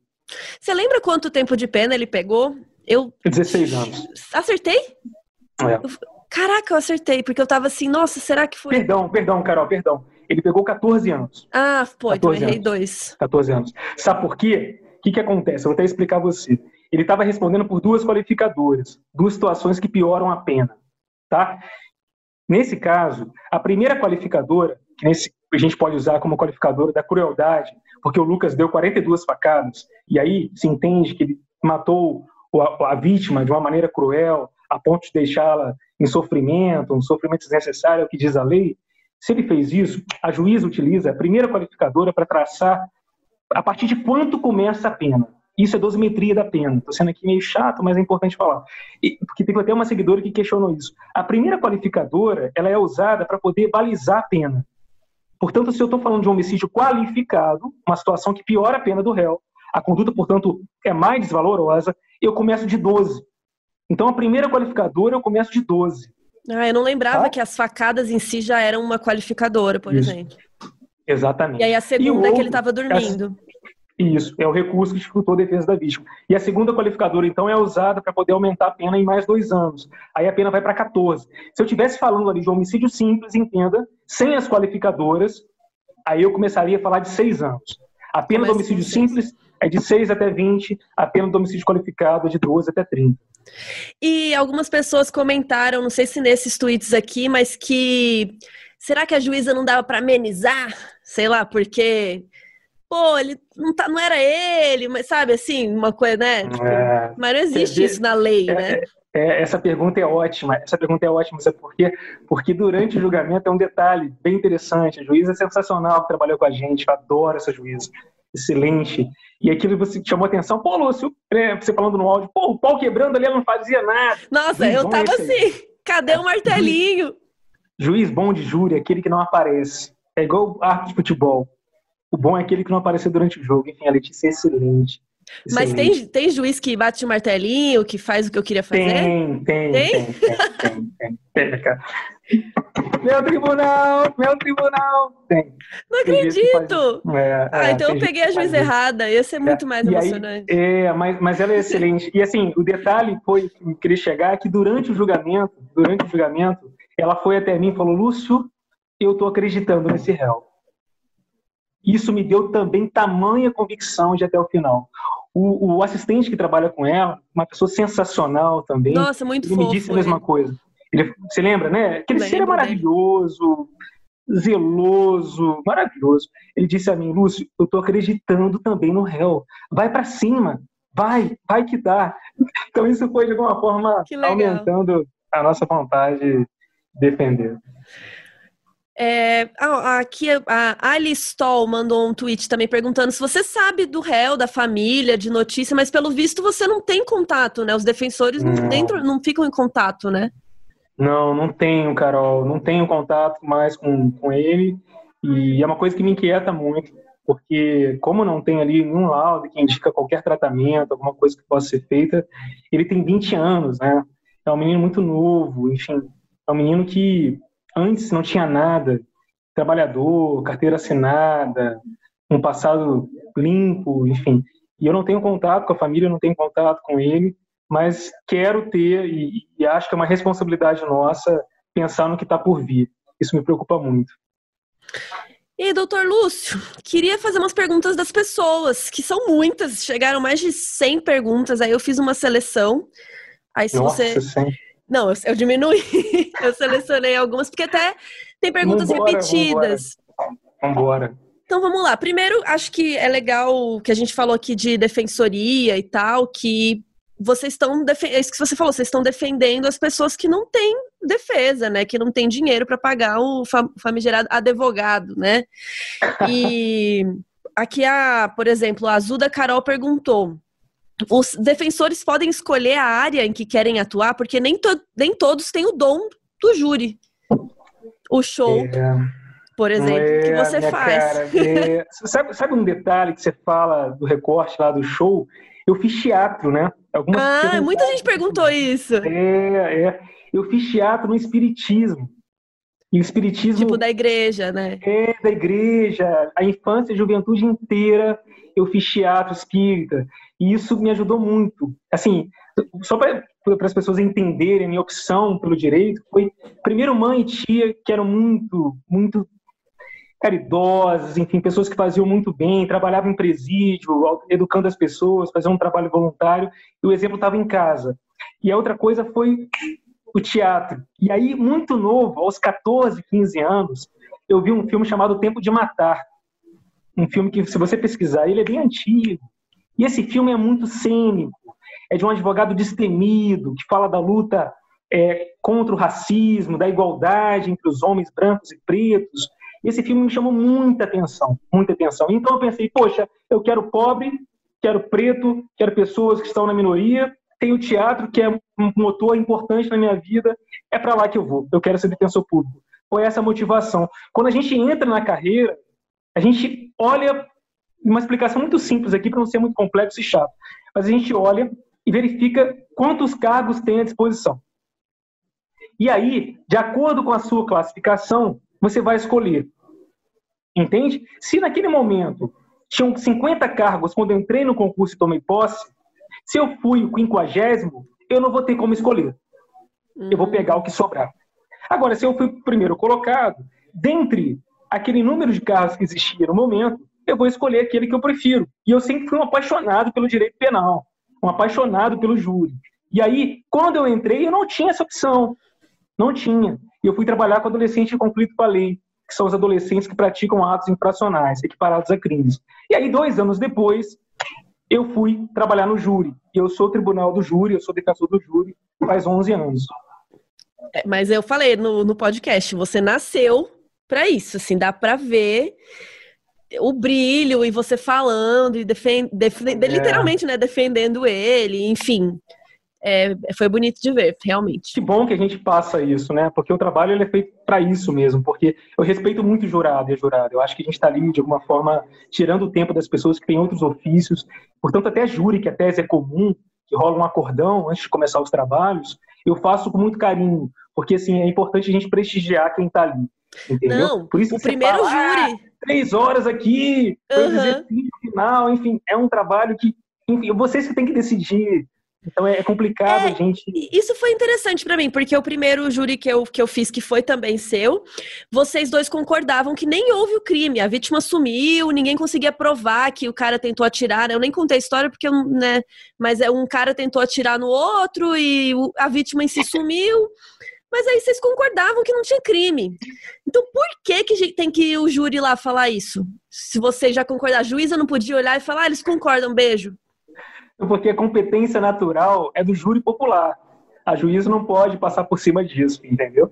E mas vocês concordaram. É, mas quem decide no fim é o jurado. Porque o jurado pode, se ele quiser, dizer não. Teve Olha, sim. não concordo com o Lúcio, não concordo com o Lauro, não concordo com o fulano, com o Carlos, e vou dizer sim ou vou dizer não. E aí, se foi, entendeu? A minha preocupação quando eu faço um trabalho hoje de acordo, que é um caso que não tem prova, porque quando você faz um júri como você fez o primeiro, você não ouve testemunha, você não ouve réu, tá tudo praticamente decidido. Praticamente decidido, porque tem o jurado tem que dizer sim à vontade das partes, do promotor e do defensor. Mas como que eu vou negar se vocês dois já falaram o que é para fazer? Concordando? o júri, o júri é soberano, Carol. O júri é soberano.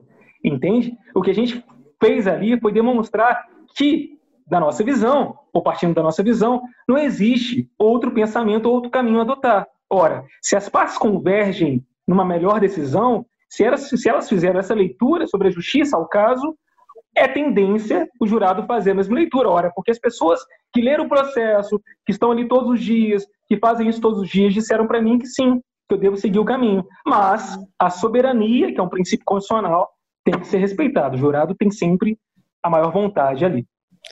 E você falou, você comentou que são mais ou menos uns seis casos por mês que você recebe, que às vezes é de um dia para o outro, uma coisa assim. E a Ana Bouchardet, nome chique, perguntou quais as principais dificuldades do sistema brasileiro de justiça, e eu acrescento em cima da defensoria, né?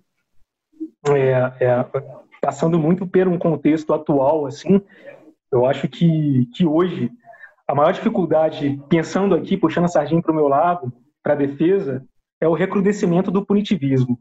Eita, vamos lá, uma... traduz. É, é, é, a volta de um modelo mais punitivo, ou seja, em que a defesa fica escanteada, em que os valores, os princípios, as regras processuais sejam mais, entre aspas, violadas, pensando num ritmo mais de condenação, sabe? Desprezando um pouco o que tem a defesa a falar, pensando no respeito ao réu que é inocente, porque, Carol, a regra é a liberdade. A regra é o réu responder o processo inteiro em liberdade. Mas a prisão é exceção. Isso, praticamente. É, e a prisão é exceção, entende? E hoje a gente percebe que está muito difícil, enquanto defensor, enquanto defesa, permitir esse equilíbrio processual, esse equilíbrio de armas. A gente já trabalha numa instituição que é o primo pobre da justiça. A gente vai ter contato com o réu na primeira audiência. Ou seja, três, quatro meses depois que foi oferecido, onde ele foi preso. E assim, é muito complicado, é um trabalho muito artesanal, muito espinhoso, que você não tem a mesma estrutura.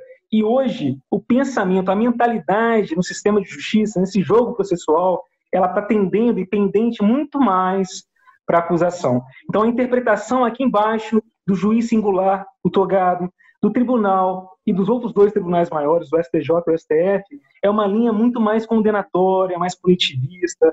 Acho que isso é fruto do contexto que a gente vive também. Uhum.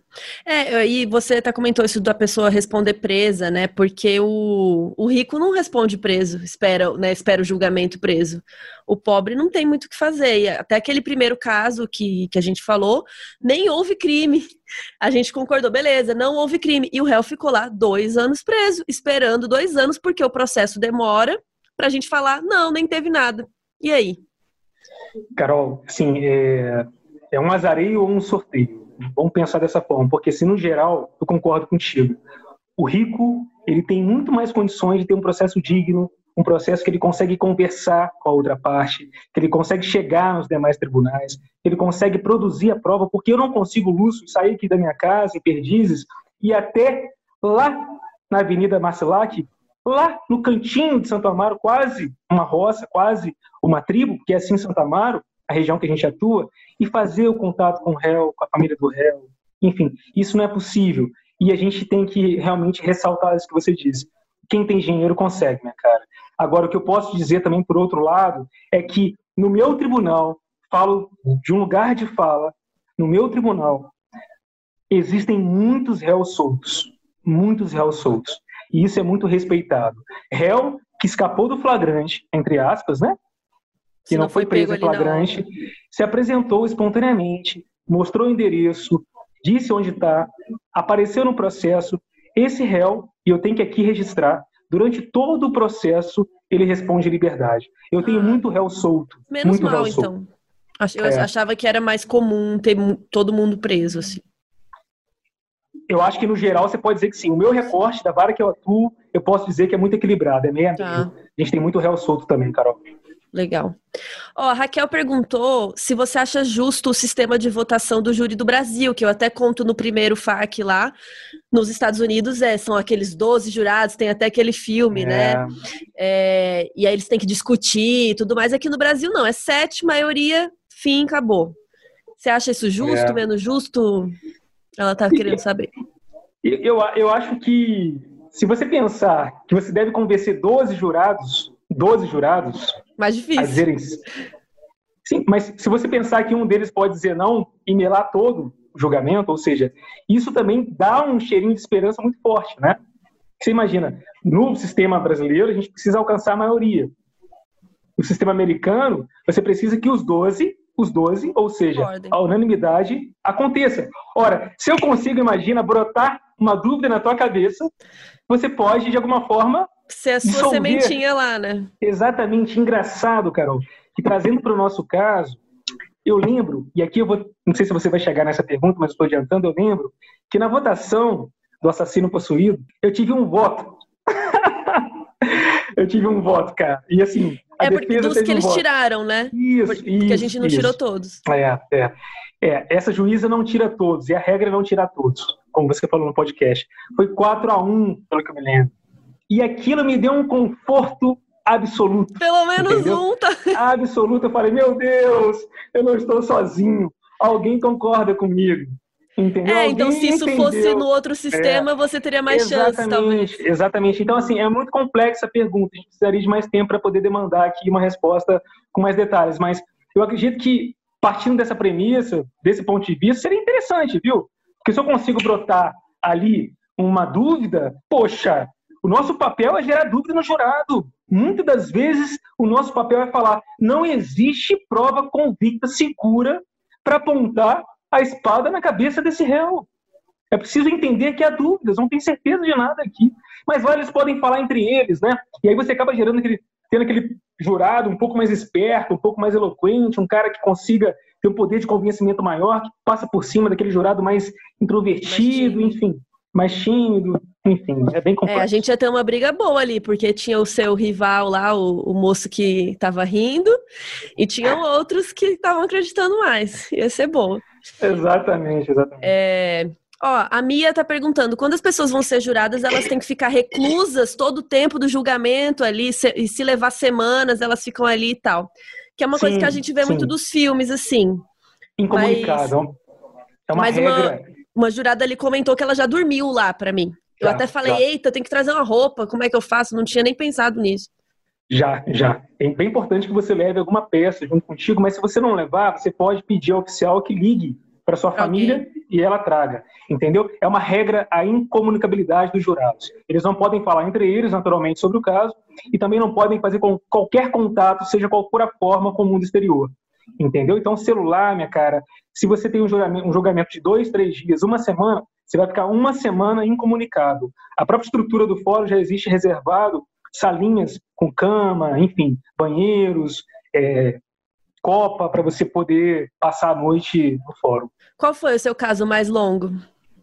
Ah, eu, eu assim, eu não sou maratonista em júri, não, viu? Meu caso mais longo foram de dois dias. Mais do que isso, que não. Já é bem longo, porque dias. vou te falar que eu fiquei é... um dia e já era cansativo, assim. Por é... mais que seja é. interessante, chega uma hora que você fala assim, ah, tá bom, bora. Sim, sim, é muito cansativo. E, e, e poxa, assim, eu fico pensando o que, que o jurado tá ali imaginando, né? Porque louco para ir embora, mas não foram mais dois dias, não. E olha, a maior dificuldade para quem faz júri de outro dia, no outro dia, é a ansiedade, cara. Entendeu? É a sua vida pessoal. Você não tem nesses dois dias. Entende? Você está ali praticamente numa bolha do plenário. Você vai para lá pela manhã, almoça, vive a tarde inteira, a noite inteira, a madrugada inteira, volta para casa, dorme, passa o dia inteiro, enfim essa ansiedade, ela toma conta e é preciso ter o emocional bem forte para poder segurar a onda. Você fala o seu ou o meu? Ou dos dois? eu acho que dos dois, né? Mais o jurado até, porque a responsabilidade é imensa.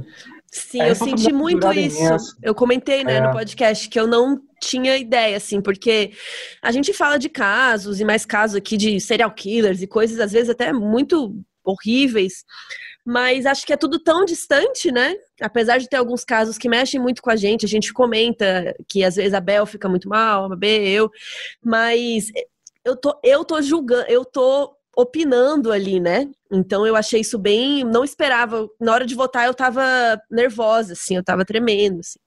E aí esse comentário me faz fazer um gancho, assim, da sua fala, porque o, o grande barato do júri é que é o jurado sabe? Fazer júri para juiz ou falar para o juiz togado, o juiz de carreira, é mais do mesmo.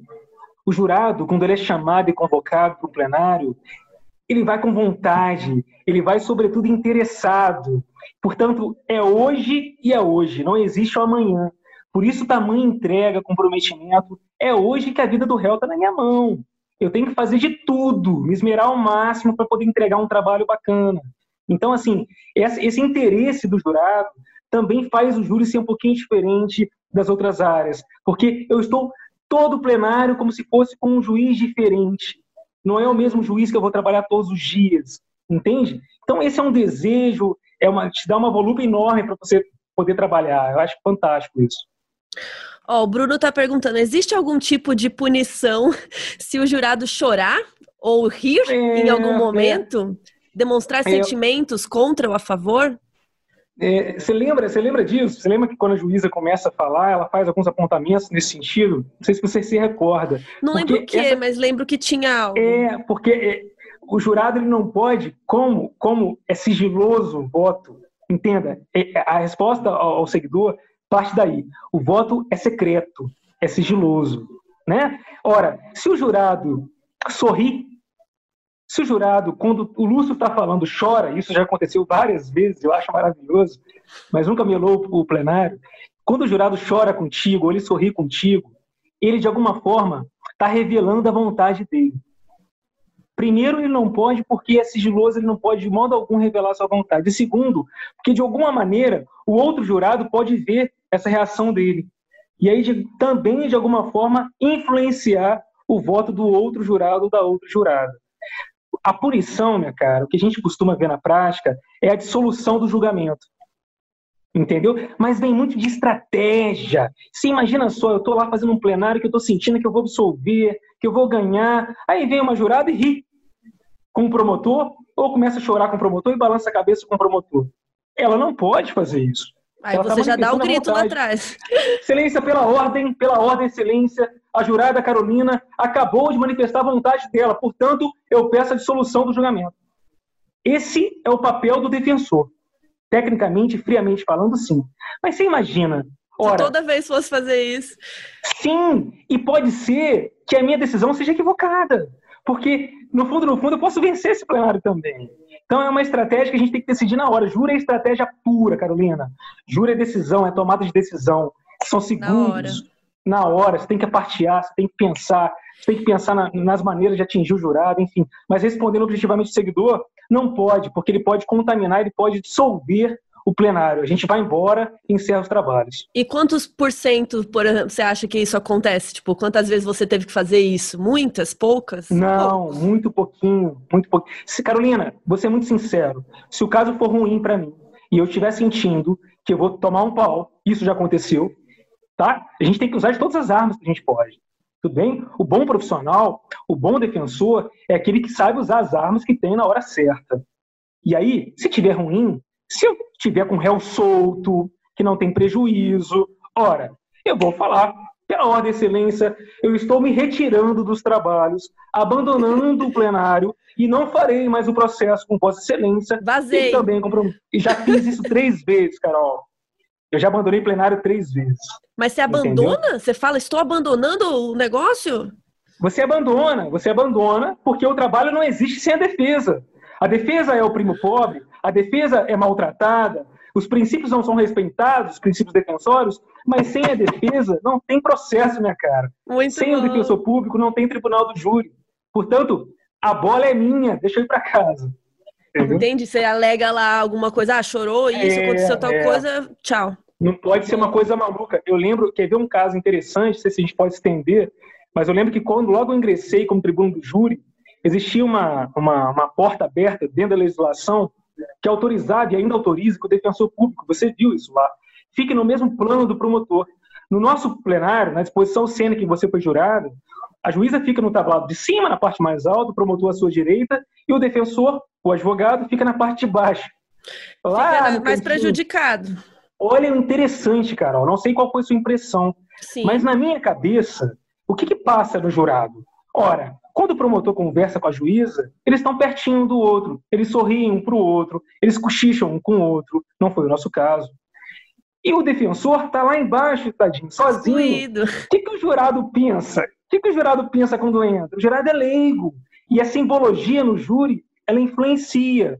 Ao ver o promotor de bate-papo com a juíza, isso de alguma forma transmite uma maior aproximação do jurado com o promotor.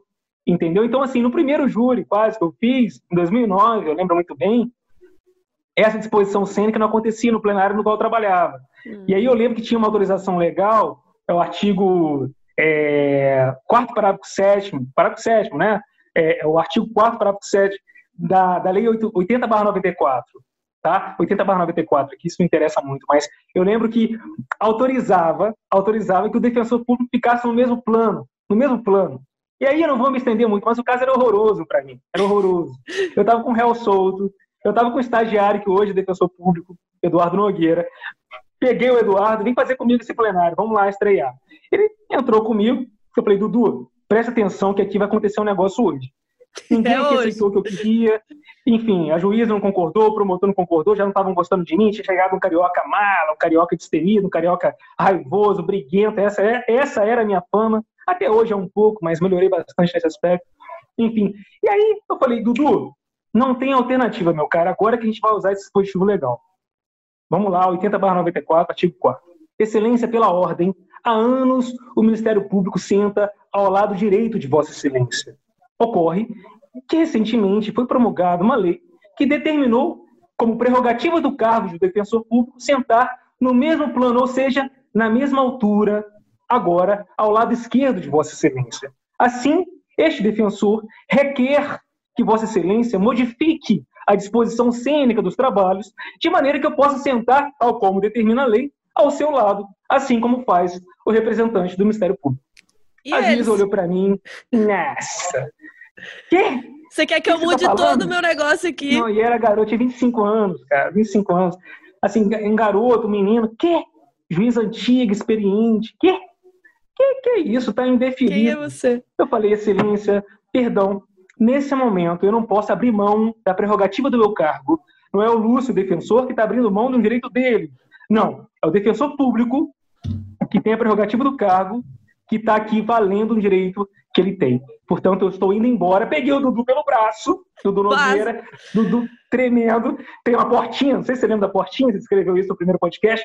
Tem uma portinha, você sabe pela portinha. Pela eu peguei porteirinha. as coisinhas, tirei a beca, entendeu? E fui embora. Que Assim, dramático! Foi, um, foi maravilhoso, foi um sentimento que eu recomendo que, com muitos cuidados, com muita cautela, com fundamento legal, enfim, que você possa fazer um dia como defensor, como profissional.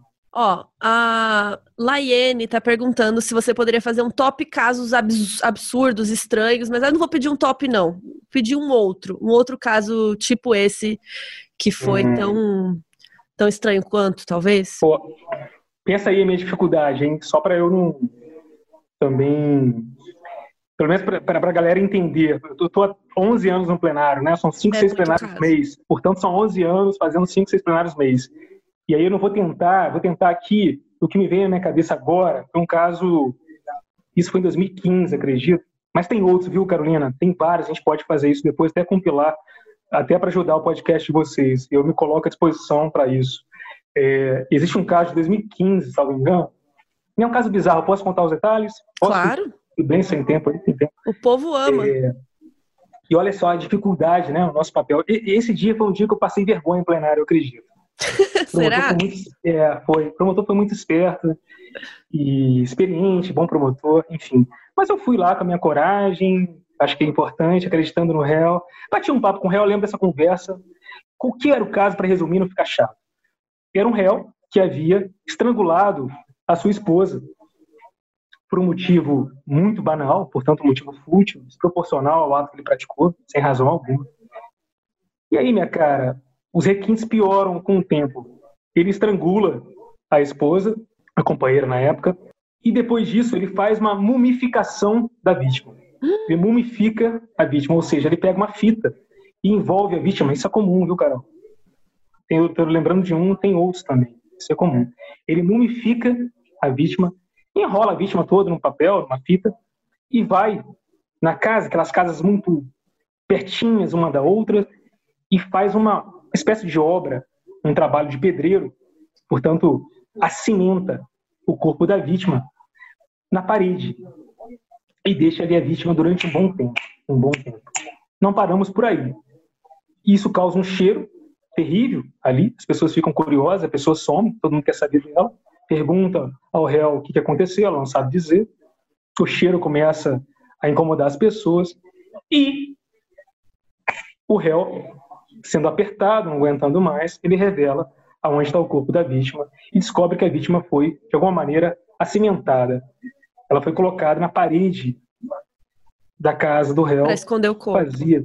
Exatamente. Ou seja, ele responde por um homicídio qualificado e ainda por uma ocultação De ao cadáver. É um outro crime. E aí, minha cara, o detalhe é que quando se tira a Teve vítima que da quebrar a parede. quebra a parede, faz tudo. E aí, dentro do ânus da vítima, existia uma camisinha, ou seja, um preservativo, né? Então, o que você pode imaginar? A gente estava diante de um homicídio, um estupro e também de uma ocultação ao cadáver.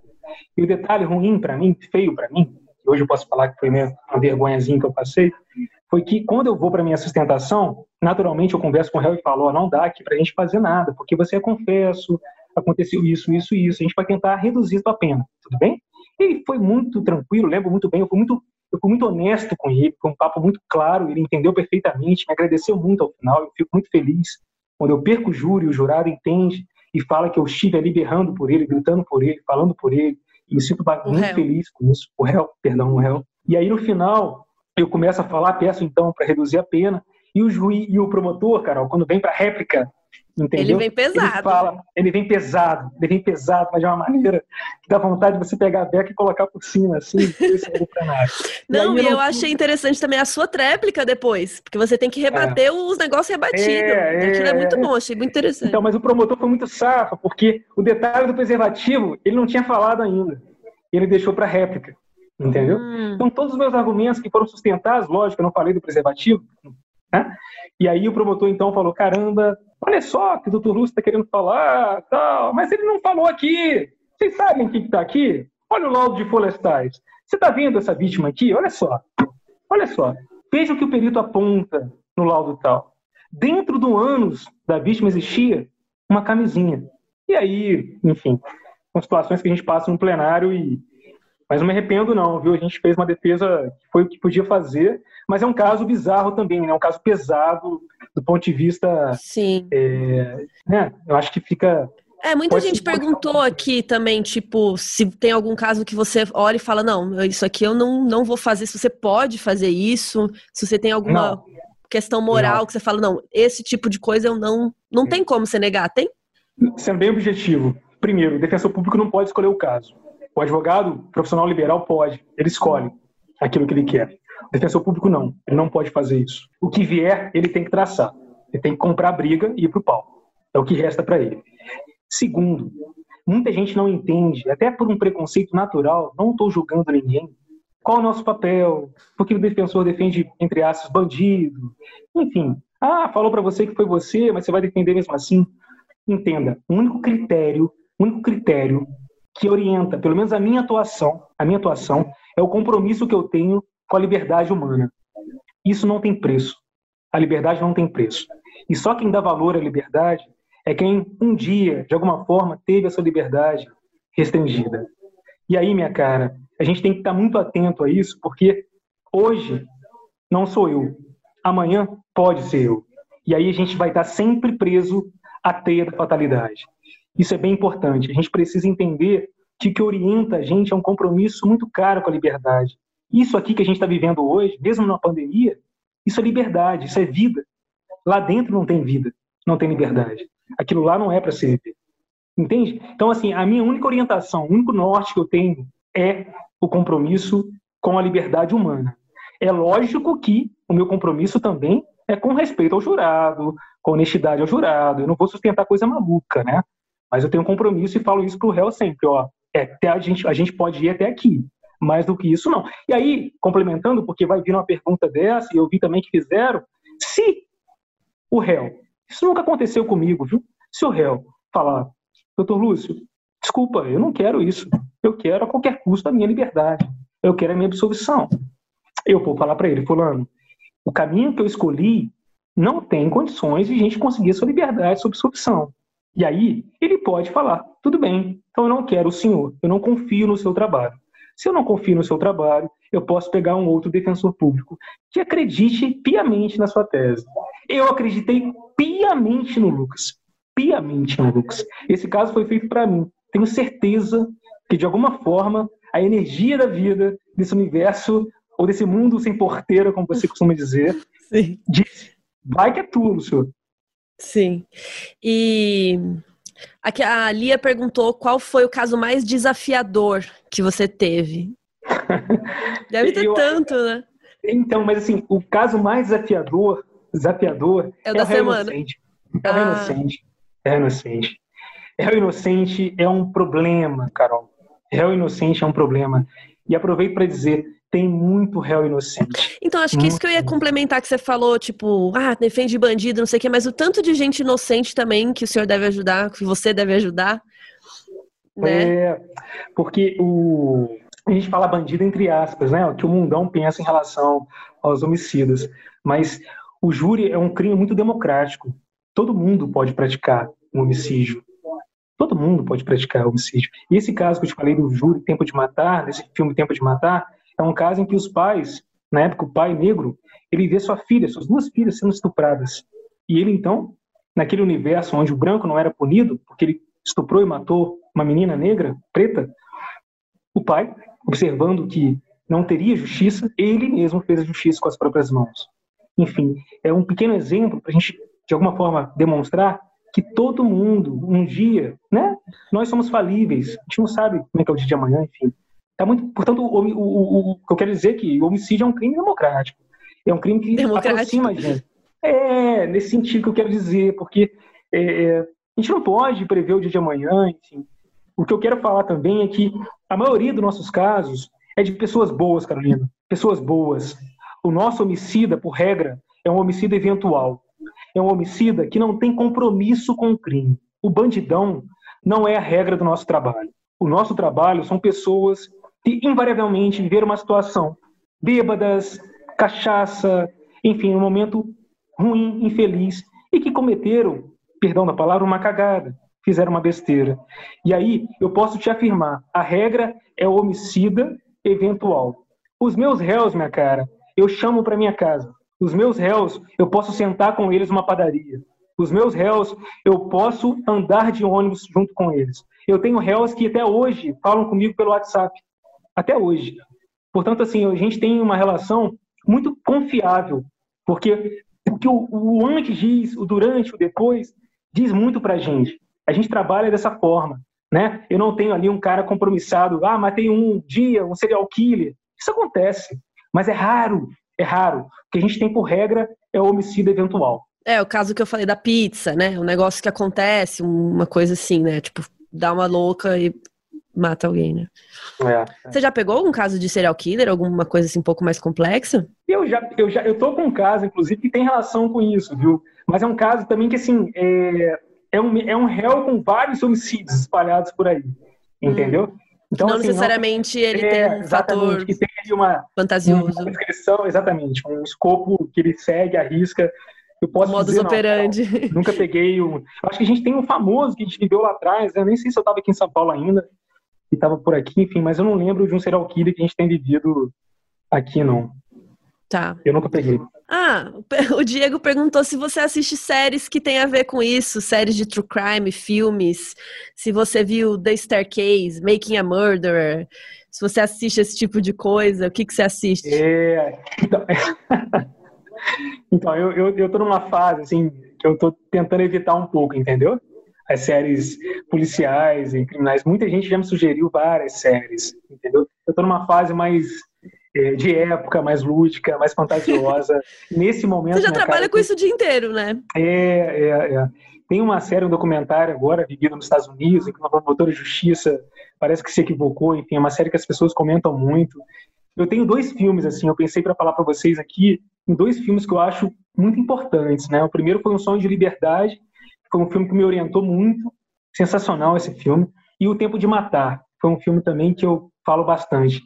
Mas nesse momento, séries, infelizmente, nesse tema, nessa temática, eu não tenho visto. Entendeu? Eu não tenho visto, não. É que o pessoal já queria saber a sua opinião de cada caso aqui também. Já queria saber, foi ele que matou? Não foi? Foi a coruja? Que tem um caso que a gente tem uma tem teoria. Da escada, uma... né? Tem o da é... escada, não é isso? É... me, falaram, me recomendaram muito esse caso. Né? Tem um é advogado sensacional, inclusive. Sim. As pessoas falam muito dele. Enfim, mas eu estou vivendo um, um, período mentalmente mais de equilíbrio, assim, né? A gente vive isso todos os dias e acho que tem que dar uma temperada às vezes. Não que a gente, poxa, vive em outra bolha, né? Mas nesse momento é. não. Ó, o Vini está perguntando se você já teve que lidar com alguém sendo capacitista com você, né? Duvidando da competência dele por ele ser pessoa com deficiência, né? Que o Vini falou. Mas você mesmo comentou que às vezes as pessoas nem percebem, né? No meu caso, por exemplo, você diz, é, se alguém já, tipo, duvidou da sua capacidade ou comentou alguma coisa de, de mau gosto, não, preconceito. Não, não, assim, eu, eu, quase não me considero um deficiente, entendeu? Alguém que tenha uma dificuldade, a expressão não é essa, né? Mas que tem essa dificuldade. É, é, e isso, eu não quero passar aqui um, um, um sentimento, uma mensagem de desprezo, pelo contrário, né? A gente reconhece muito essa luta dessa minoria, enfim. É uma galera que tem uma briga bacana. Inclusive, a minha, o meu concurso ele autoriza que você entre por uma cota de deficiência, que na época era assim, e eu nem me inscrevi nessa cota. Eu tenho uma dificuldade congênita, né, na mão direita, faço tudo com ela. Eu também essa dificuldade se estendeu também pelo corpo, né? Eu tenho aquele corpo, aquele peito de pomba que as pessoas dizem. e, e, isso foi uma dificuldade congênita na época da gravidez da minha mãe. Até isso você matou, né, cara? Podcast. Supus. Mas não, nunca tive dificuldade. Sabe um detalhe que eu acho importante falar? É que durante o júri, alguma jurada, algum jurado presta atenção. E aí ele começa a olhar para minha mão, entendeu? E fica focado nisso. fica focado na minha mão. Isso acontece, cara. Isso acontece. Mas aí, assim, eu vejo, entendeu? Dou uma escondidinha às vezes, atiro, escondo, tiro. Porque eu acho que tá tirando a atenção dele. Ah, tá. volto, tá. Mas entendeu? por isso, né? É, não, não, não é uma situação que tá, tá, muito bem resolvida. Eu confesso que eu sofri muito bullying, sou de 82, então, assim, na minha infância inteira, eu fui atacado, enfim, atacado no modo Criança, de dizer, né? aleijado, essa coisa toda, mas pelo contrário, assim, nunca tive dificuldade com isso não, Carol. Que bom. Ó, a Andrea perguntou se teve algum caso que você tinha certeza que você ia ganhar. Você falou, não, isso aqui, show, tranquilo. E aí chegou lá, não. Nunca tive. Nunca? Nunca tive. Nunca tive. É, assim, é, é até um pouco difícil de ouvir isso, mas uh, eu trabalho o tempo todo com intuição e, e, sou um cara muito sensitivo, entendeu? Muito sensitivo. E a gente não está sozinho. Existe uma conexão muito forte aí. E assim, o que eu posso dizer, tinha um colega meu, Mário de Tisso, defensor público, hoje ele não está mais na Defensoria Pública, está em Brasília, desenvolvendo outro tipo de profissão, também no direito. E ele dizia que odiava. Réu inocente eu não quero. Réu inocente eu não quero. Eu não quero fazer júri de réu inocente. Hum. Porque é uma tamanha responsabilidade. E o pós-plenário de réu inocente só tem um que te tranquiliza. Só tem um que te conforta. É a absolvição.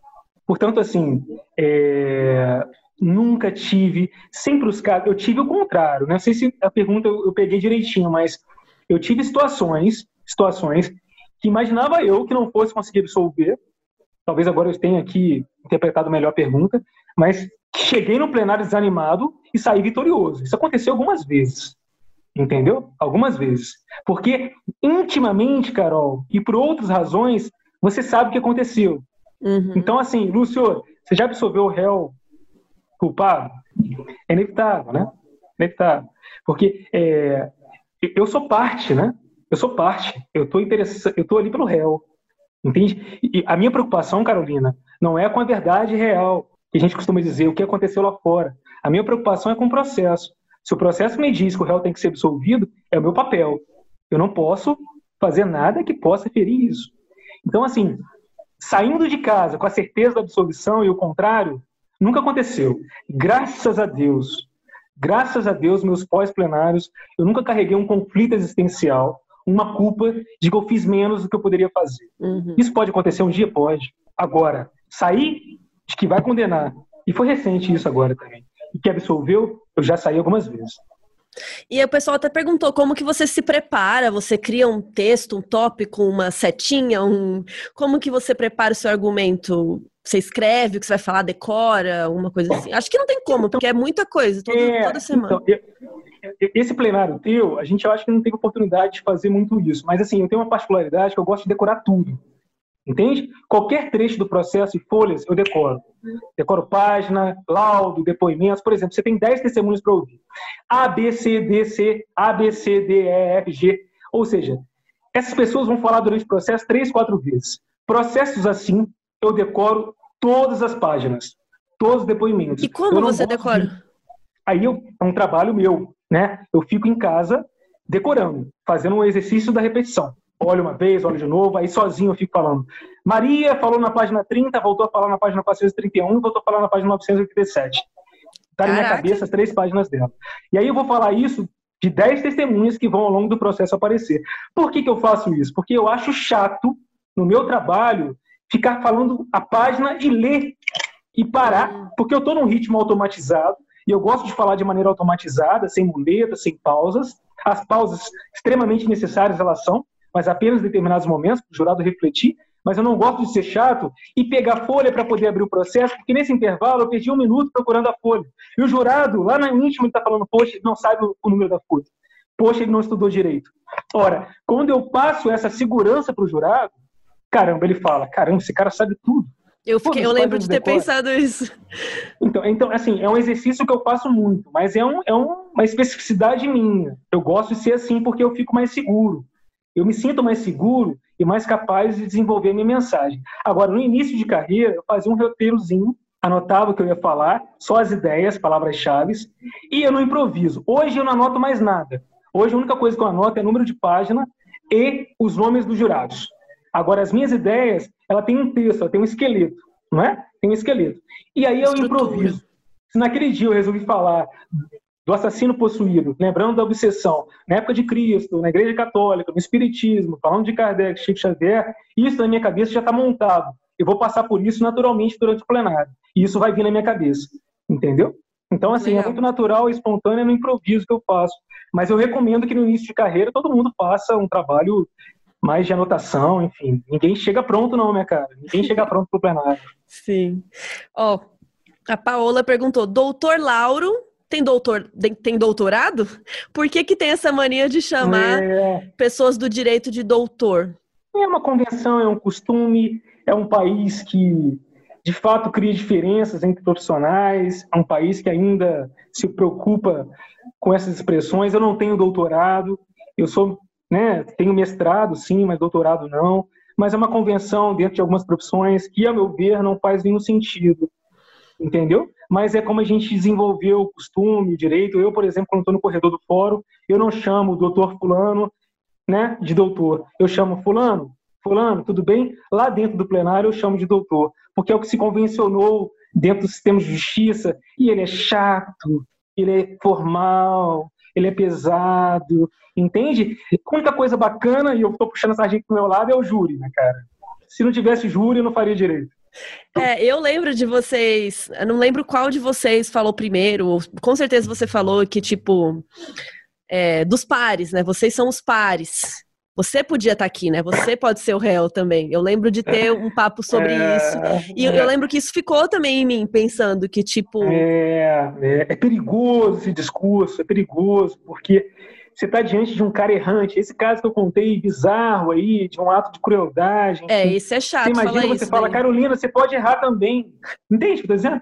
Porra, Lúcio, você quer que eu erre como ele? Você está dizendo que eu sou a mesma coisa que ele. É. Então, esse tipo de comparação é perigosa. É bem perigoso. Eu lembro, eu até citei que teve uma hora que você falou que foi muito infeliz para as duas famílias. E aí a mãe da vítima, você lembra disso, dela levantar? Então, se eu falei isso, eu cometi um erro. Falou alguma coisa nesse sentido, que tipo, que tá todo. que foi muito é, ruim é, para todo mundo. É, e aí eu é, lembro que ela levantou e eu falei, gente, que drama, eu tenho que filmar é, isso aqui, é. meu Deus. Olha só, se eu falei que foi um drama para todo mundo, e se eu falei também, especificamente, que também foi um drama para o réu, a gente comete erros, né? Comete erros, porque a gente dá abertura, esse comportamento da mãe é muito interessante. Eu tenho muito respeito pela família da vítima, né? A gente está falando aqui muito do réu, muito da situação nossa, enquanto defensor de um caso bizarro como foi esse do assassino possuído, um caso que até hoje né, me atormenta muito. A gente tem que falar com muito respeito da família da vítima. Sabe, Carolina, eu acho que, no final das contas, minha cara, esse caso, ele teve o desfecho que devia ter, entende? Porque, você imagina só, eu estou muito convicto, se eu tivesse sentado ali no júri, eu teria votado, me conhecendo, com a defesa. Né? Eu teria votado. Com a Agora, defesa ou com o promotor? Com a defesa. Com a defesa. É, e é difícil falar isso porque eu sou defensor, enfim, mas é, é, eu vi muita gente, muito seguidor teu falando isso. Teria votado com a defesa. Entende? Mas por outro lado. E eles nem ouviram o show. É, Se é, ouvido. Fica, fica por tua conta.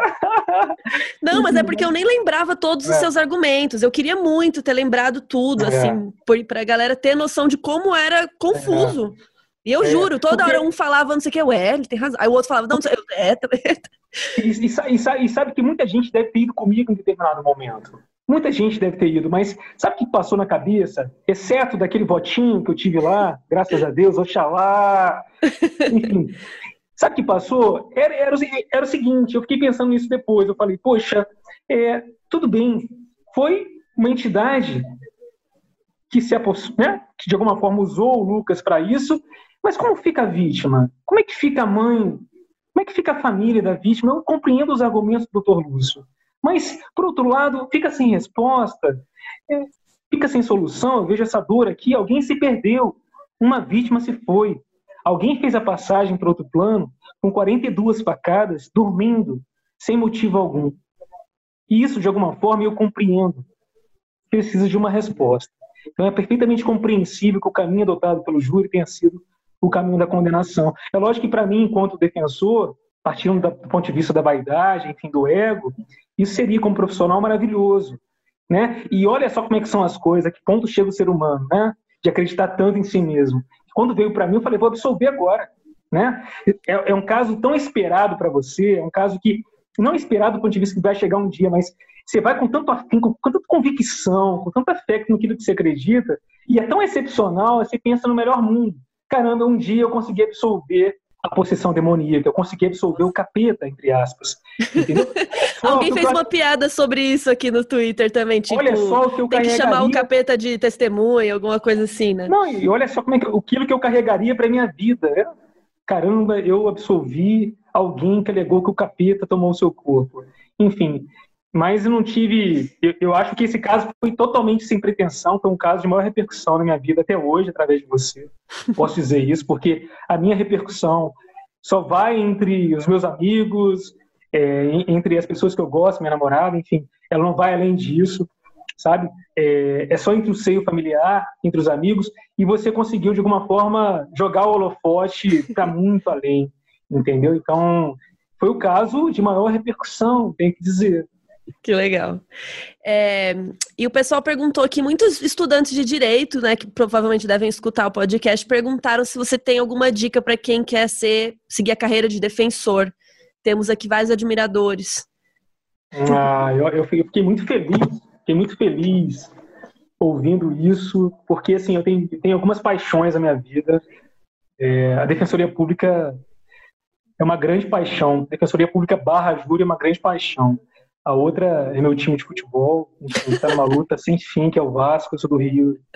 Enfim, a, mas a, a, Defensoria Pública é uma grande paixão da minha vida.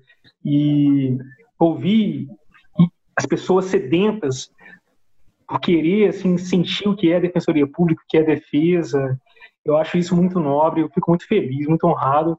E tomara que esse espaço aqui ele possa ecoar que a gente está dizendo aqui ele possa ganhar uma repercussão, uma reverberação, de maneira a ecoar e tocar os corações das pessoas que ouvem, porque é um trabalho de muita entrega. Acho, Carolina, que ser defensor público é uma decisão que tem que ser tomada antes, com muita convicção, com muita clareza. Ser defensor público é uma decisão que requer muita resiliência, muita entrega, muito compromisso, muita perseverança, porque você veja no tribunal do júri, a gente entra com 7 a 0 sempre. 7 a 0 já está ali. Você falou que dois deles já sabiam o que fazer. Ali então era um 2 a 0 logo de cara. Enfim, a gente entra sempre com 7 a 0 a gente costuma dizer. E ser defensor público é de alguma forma levar esse sentimento de justiça, essa representatividade para o pobre que tem alguém que de alguma forma pode abraçá-lo, pode acolhê-lo e pode representá-lo de uma forma qualificada. Ou seja, o profissional defensor público é alguém que dá vez, alguém que fala pelo outro, alguém que dá voz ao outro, que pode de alguma maneira representar o outro. E isso é muito nobre. Ninguém vê filme de justiça, falava isso com uma amiga ontem, ninguém vê filme de justiça que envolve direito, porque o promotor vai conseguir no fim condenar. Todo mundo tem um interesse na Olha, boa, verdade, Não nunca é? pensei nisso. Todos os filmes mais curiosos, mais gostosos de assistir, são aqueles que no fim a gente consegue premiar a liberdade humana. Portanto, é muito nobre, minha cara. E vou te dizer uma coisa aqui que é muito simbólico. E graças a Deus, em algumas oportunidades, eu consegui ouvir esse barulho. Ter o prazer de ouvir, no final de um plenário, a abertura de algema, aquele crack. Nossa, até arrepiei. É uma das melhores sensações da vida. Daquele momento até as sete da manhã, eu sou o super-herói eu acho que eu sou o melhor de todos. No dia seguinte eu tenho mais um plenário, mais um plenário para viver, onde eu posso tomar o pau. Enfim, a sensação, o prazer, a felicidade de ser o responsável de alguma maneira, porque quem abre a algema é o jurado. Quem faz o movimento de virar a chavinha é o jurado. Mas o defensor é um facilitador. E ter a oportunidade, de alguma forma, participar desse processo, ouvir o barulhinho da algema, de alguém que vai sair do plenário com a sua família abraçada, em prantos, não tem sabor, não tem prazer melhor. Portanto, se você quer ser defensor e um dia quer ouvir esse barulhinho, quer ter o prazer de ser abraçado por uma família que colocou em você toda a confiança, toda a esperança, não há prazer melhor no mundo. O promotor não tem esse prazer. Hum. O defensor tem. Legal. E quando o réu é liberado, ele sai na hora? É, ali mesmo assina um negócio. Sai na hora. No, no, existe, no nosso tribunal, a regra é sair na hora. Alguns juízes, por prudência, tá? Por prudência, eles pedem para que volte, para que o presídio possa observar se na ficha dele, entre aspas, né, na capivara dele, existe alguma coisa que o prenda ainda. Talvez ele tenha um crime em outro lugar, que deixe ah. preso, esteja respondendo por outro processo, mas se o juiz quiser, e assim acontece no meu tribunal, já observando a folha de antecedentes e perceber que não tem nada que o prenda ali, apenas esse fato, ele leva uma roupa, e eu peço à família, leva uma roupa, uma camisa, e quando não tem, lá no meu armário já tem uma calça jeans, um chinelo, uma camisa, para que a gente possa oferecer ao réu e ele tenha o prazer de ir para casa, poder ficar com seus familiares. Legal. E a minha última pergunta de hoje, que eu já ia perguntar, mas o pessoal lembrou de perguntar para você também. Que a gente tem um, uma piada, um, um, meme que rola dentro do podcast, que eu falo para ninguém fazer teste de polígrafo porque isso só vai te comprometer. E também a gente fala sempre: nunca faça teste de polígrafo e nunca fale sem seu advogado. Né? Porque por mais que você seja inocente, essas coisas podem te comprometer, né? Se, se alguém quiser te condenar e tal. E aí a gente queria saber o que, que você acha do teste de polígrafo, porque aqui no Brasil não se faz muito, né? Ou ainda se não, faz? Não, não. Se para detectar a verdade ou a mentira, é, porque o teste de polígrafo, na verdade, ele não detecta a verdade ou a mentira, né? Esse é o lance. Ele detecta se você tá nervoso, se você tá respirando diferente e tal. Só que lá Sim, nos Estados Unidos eles fazem muito, até hoje. A gente é, vê casos. Isso, isso, isso me é estranho, porque aqui, na minha realidade, na minha experiência, eu até observei os comentários também que eles colocaram sobre isso, tá brincando, não faço o teste de polígrafo, enfim. Mas eles querem saber o teste de polígrafo no réu ou no, no advogado do defensor? Não, se você acha que realmente não deve fazer o teste de polígrafo, se chegar um policial aqui para você, você sendo inocente ou não, não faça, né? É a regra. Ah, você não, não recomenda. Não. Ah, sim, Carolina, sim. Não, não, não. Nada que possa te incriminar. Não faça nada que possa incriminar. É a mesma coisa quando se fala do teste do bafômetro, né? Não uhum. produza nada que possa autoincriminar. Não é isso? É nesse isso. sentido. Eu acho que eu peguei, é. agora demorei pegar. É não, isso. não faça, não faça. não faça, não faça. Mas se quiser é. fazer o polígrafo no defensor, pode fazer. Pode fazer. Ah, viu? no defensor público. Pode fazer, pode fazer. Sim. É, porque a gente fala que. Lá nos Estados Unidos acontece muito ainda disso, de tipo, é, sei lá, sua esposa morreu. Aí pega o marido, leva lá e pergunta para ele, faz o teste de polígrafo, pergunta para ele um monte de coisa sem um advogado ou sem um defensor. Não e aí a gente não. E aí a gente fala isso, pelo amor de Deus, mesmo que você seja inocente, não fale sem seu advogado e não faça teste de polígrafo, porque isso só é. pode te incriminar depois, né? Nossa, eu posso estar falando uma tremenda besteira aqui, mas eu desconheço que existe esse teste de polígrafo aqui. Aqui no Brasil eu acho que não existe é, mais, se existiu, acho, né? É, acho que não existe, não tenho conhecimento, viu, Carol? Até vou pesquisar sobre isso, mas não é porque nos Estados Unidos mas a direto. é que não faça, né? Não, é. sim. E caso recente, às vezes a gente está lendo caso de agora e tem alguns estados que ainda fazem esse teste. E a gente fica assim, pelo amor de Deus, gente, se algum dia alguém te chamar, não faça esse teste, pelo amor de Deus. É, e a confiabilidade disso, né? É, eu então. Você, é, eu lembro que você falou do nosso caso, do assassino possuído, da questão alcoólica ali, do álcool que rolou antes, né? E, e, e, isso é um caso, né? A gente, o exame toxicológico ele é complicado, né, cara? E é um simples exemplo a gente vê o que isso pode comprometer a produção de prova, né?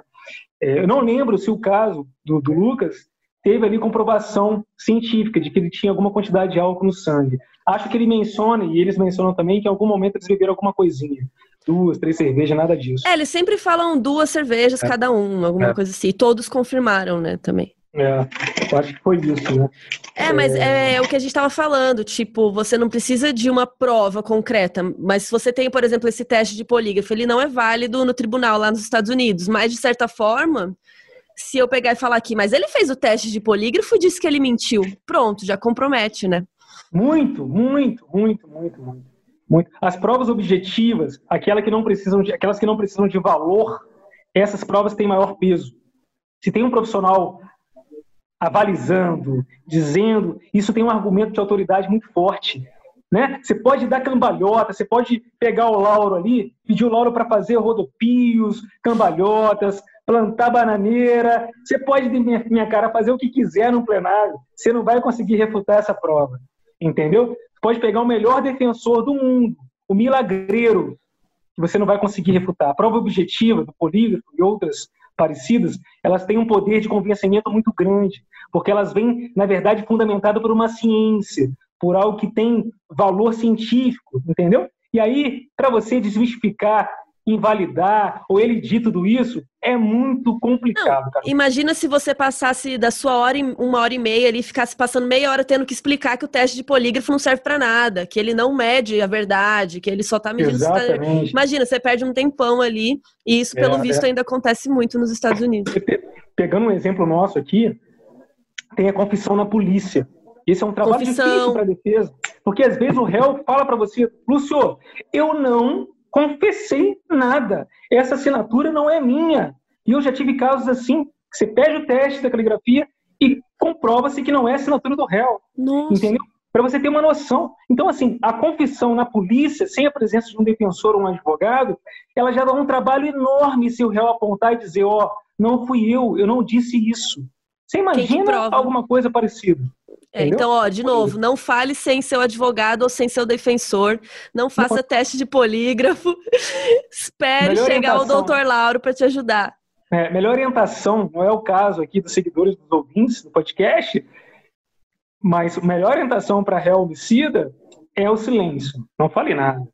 Não, e mesmo e se você for inocente, porque alguém pode botar isso nas suas costas, né? O que a gente vê muitas vezes aqui, principalmente esse caso de marido, assim, que tipo, tinha um serial killer rondando a região e o marido tomou o da esposa, porque não ligaram os casos, não perceberam, e o marido ficou lá preso 20 anos e depois fizeram um teste de DNA quando apareceu e não era. Sim, sim. Porque sim, ele sim. deu, por quê? Porque ele falou com alguém, porque, enfim. Mas, Carol, a gente está muito longe desse tipo de produção de prova aqui no nosso país, viu? Muito longe. Nossa produção de prova é irrisória. Não tem, né? Sabe? É, é, é terrível. O processo chega para a gente de uma forma, eu diria até porca. Sabe, não estou criticando a polícia, tem muito trabalho para fazer, muita coisa, demanda enorme, não se consegue dar conta. Mas o nosso trabalho é um trabalho artesanal, assim, não tem nada, nada, entendeu? Esse trabalho que você observa dos, dos documentários americanos, às vezes a gente fica se prendendo a eles, nossa, tem isso, tem aquilo, DNA, pam, pam, pam, pam. Aqui não. Não tem nada aqui, minha cara. Para rico é difícil, para pobre. Então, lá do cantão de Santo Amaro, lá da Avenida Macilac, você não vai ter nada para ele, nada, esquece. Não, é o primeiro caso que a gente comentou, né, que, que, que eu julguei. Não tinha nem crime, não tinha como provar que houve o crime. Como que você prova que o cara tentou atirar no outro no meio, do, no, na frente de um puteiro? Quem que viu? Ninguém viu. Como que você faz, né? Exatamente. Isso é bom, viu? Eu, eu, eu por outro lado, eu tendo a, a registrar isso aqui, isso é importante.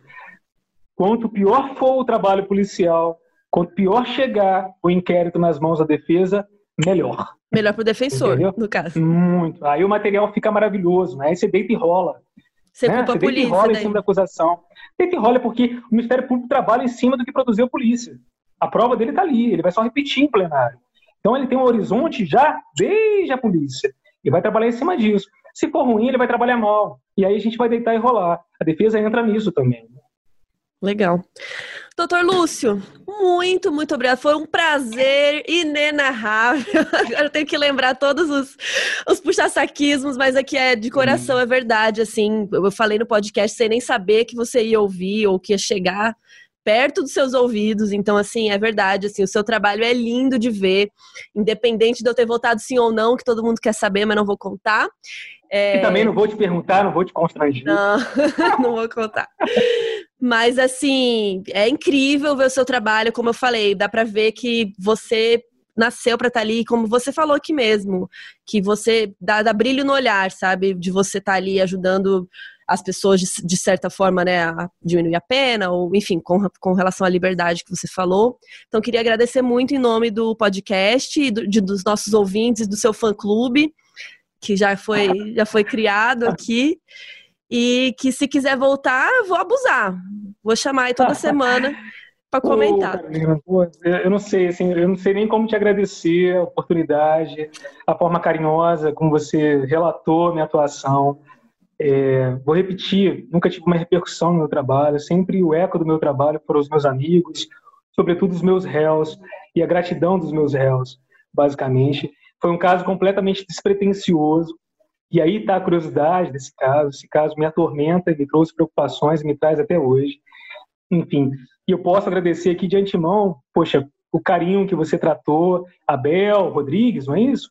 A Carol, no caso você, e também a Mabê, vocês duas já acompanhavam um tempinho. Ah lá, decorou um os nomes beijo. das juradas. É, é, é. Tô vendo. Mande, mande um grande beijo, Carolina, para as três, para as duas, para a equipe inteira.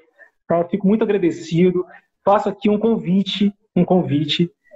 Quem quiser, quem quiser aproveitar, conhecer um pouquinho, depois que passar a pandemia, porque vai ser liberado o público novamente, quem quiser conhecer o trabalho da Defensoria Pública, ou de alguma forma prestigiar o nosso trabalho, vá até o fórum, se identifica, fala que me ouviu, que quer assistir um plenário meu. Eu não sou de autopromover, não gosto de fazer isso. Primeira, tem 13 anos de defensor público, primeira vez que de alguma forma a, o meu trabalho, o meu ofício chega a uma repercussão, né? Chega até você como jornalista.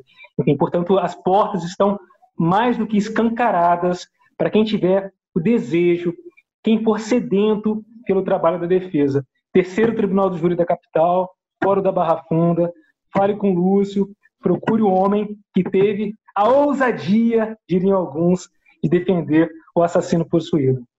Obrigadão, é Carolina. Obrigada, Lúcio, de verdade. E obrigada pelo seu tempo, né? Que ficamos aqui horas conversando. Obrigada mesmo. Estou muito feliz. Tomara que tenha agradado, que os ouvintes possam gostar. Não, seguidores... eles, eles tiveram um gostinho do é... show. Eu acho que deu para sentir. Eu fiquei apaixonado por eles, acompanhei tudo, enfim. São muito inteligentes, por sinal. Obrigado, viu, Carol? Demais, Obrigado pelo carinho. Obrigada, viu? Tchau. Prazer foi meu. Te cuida.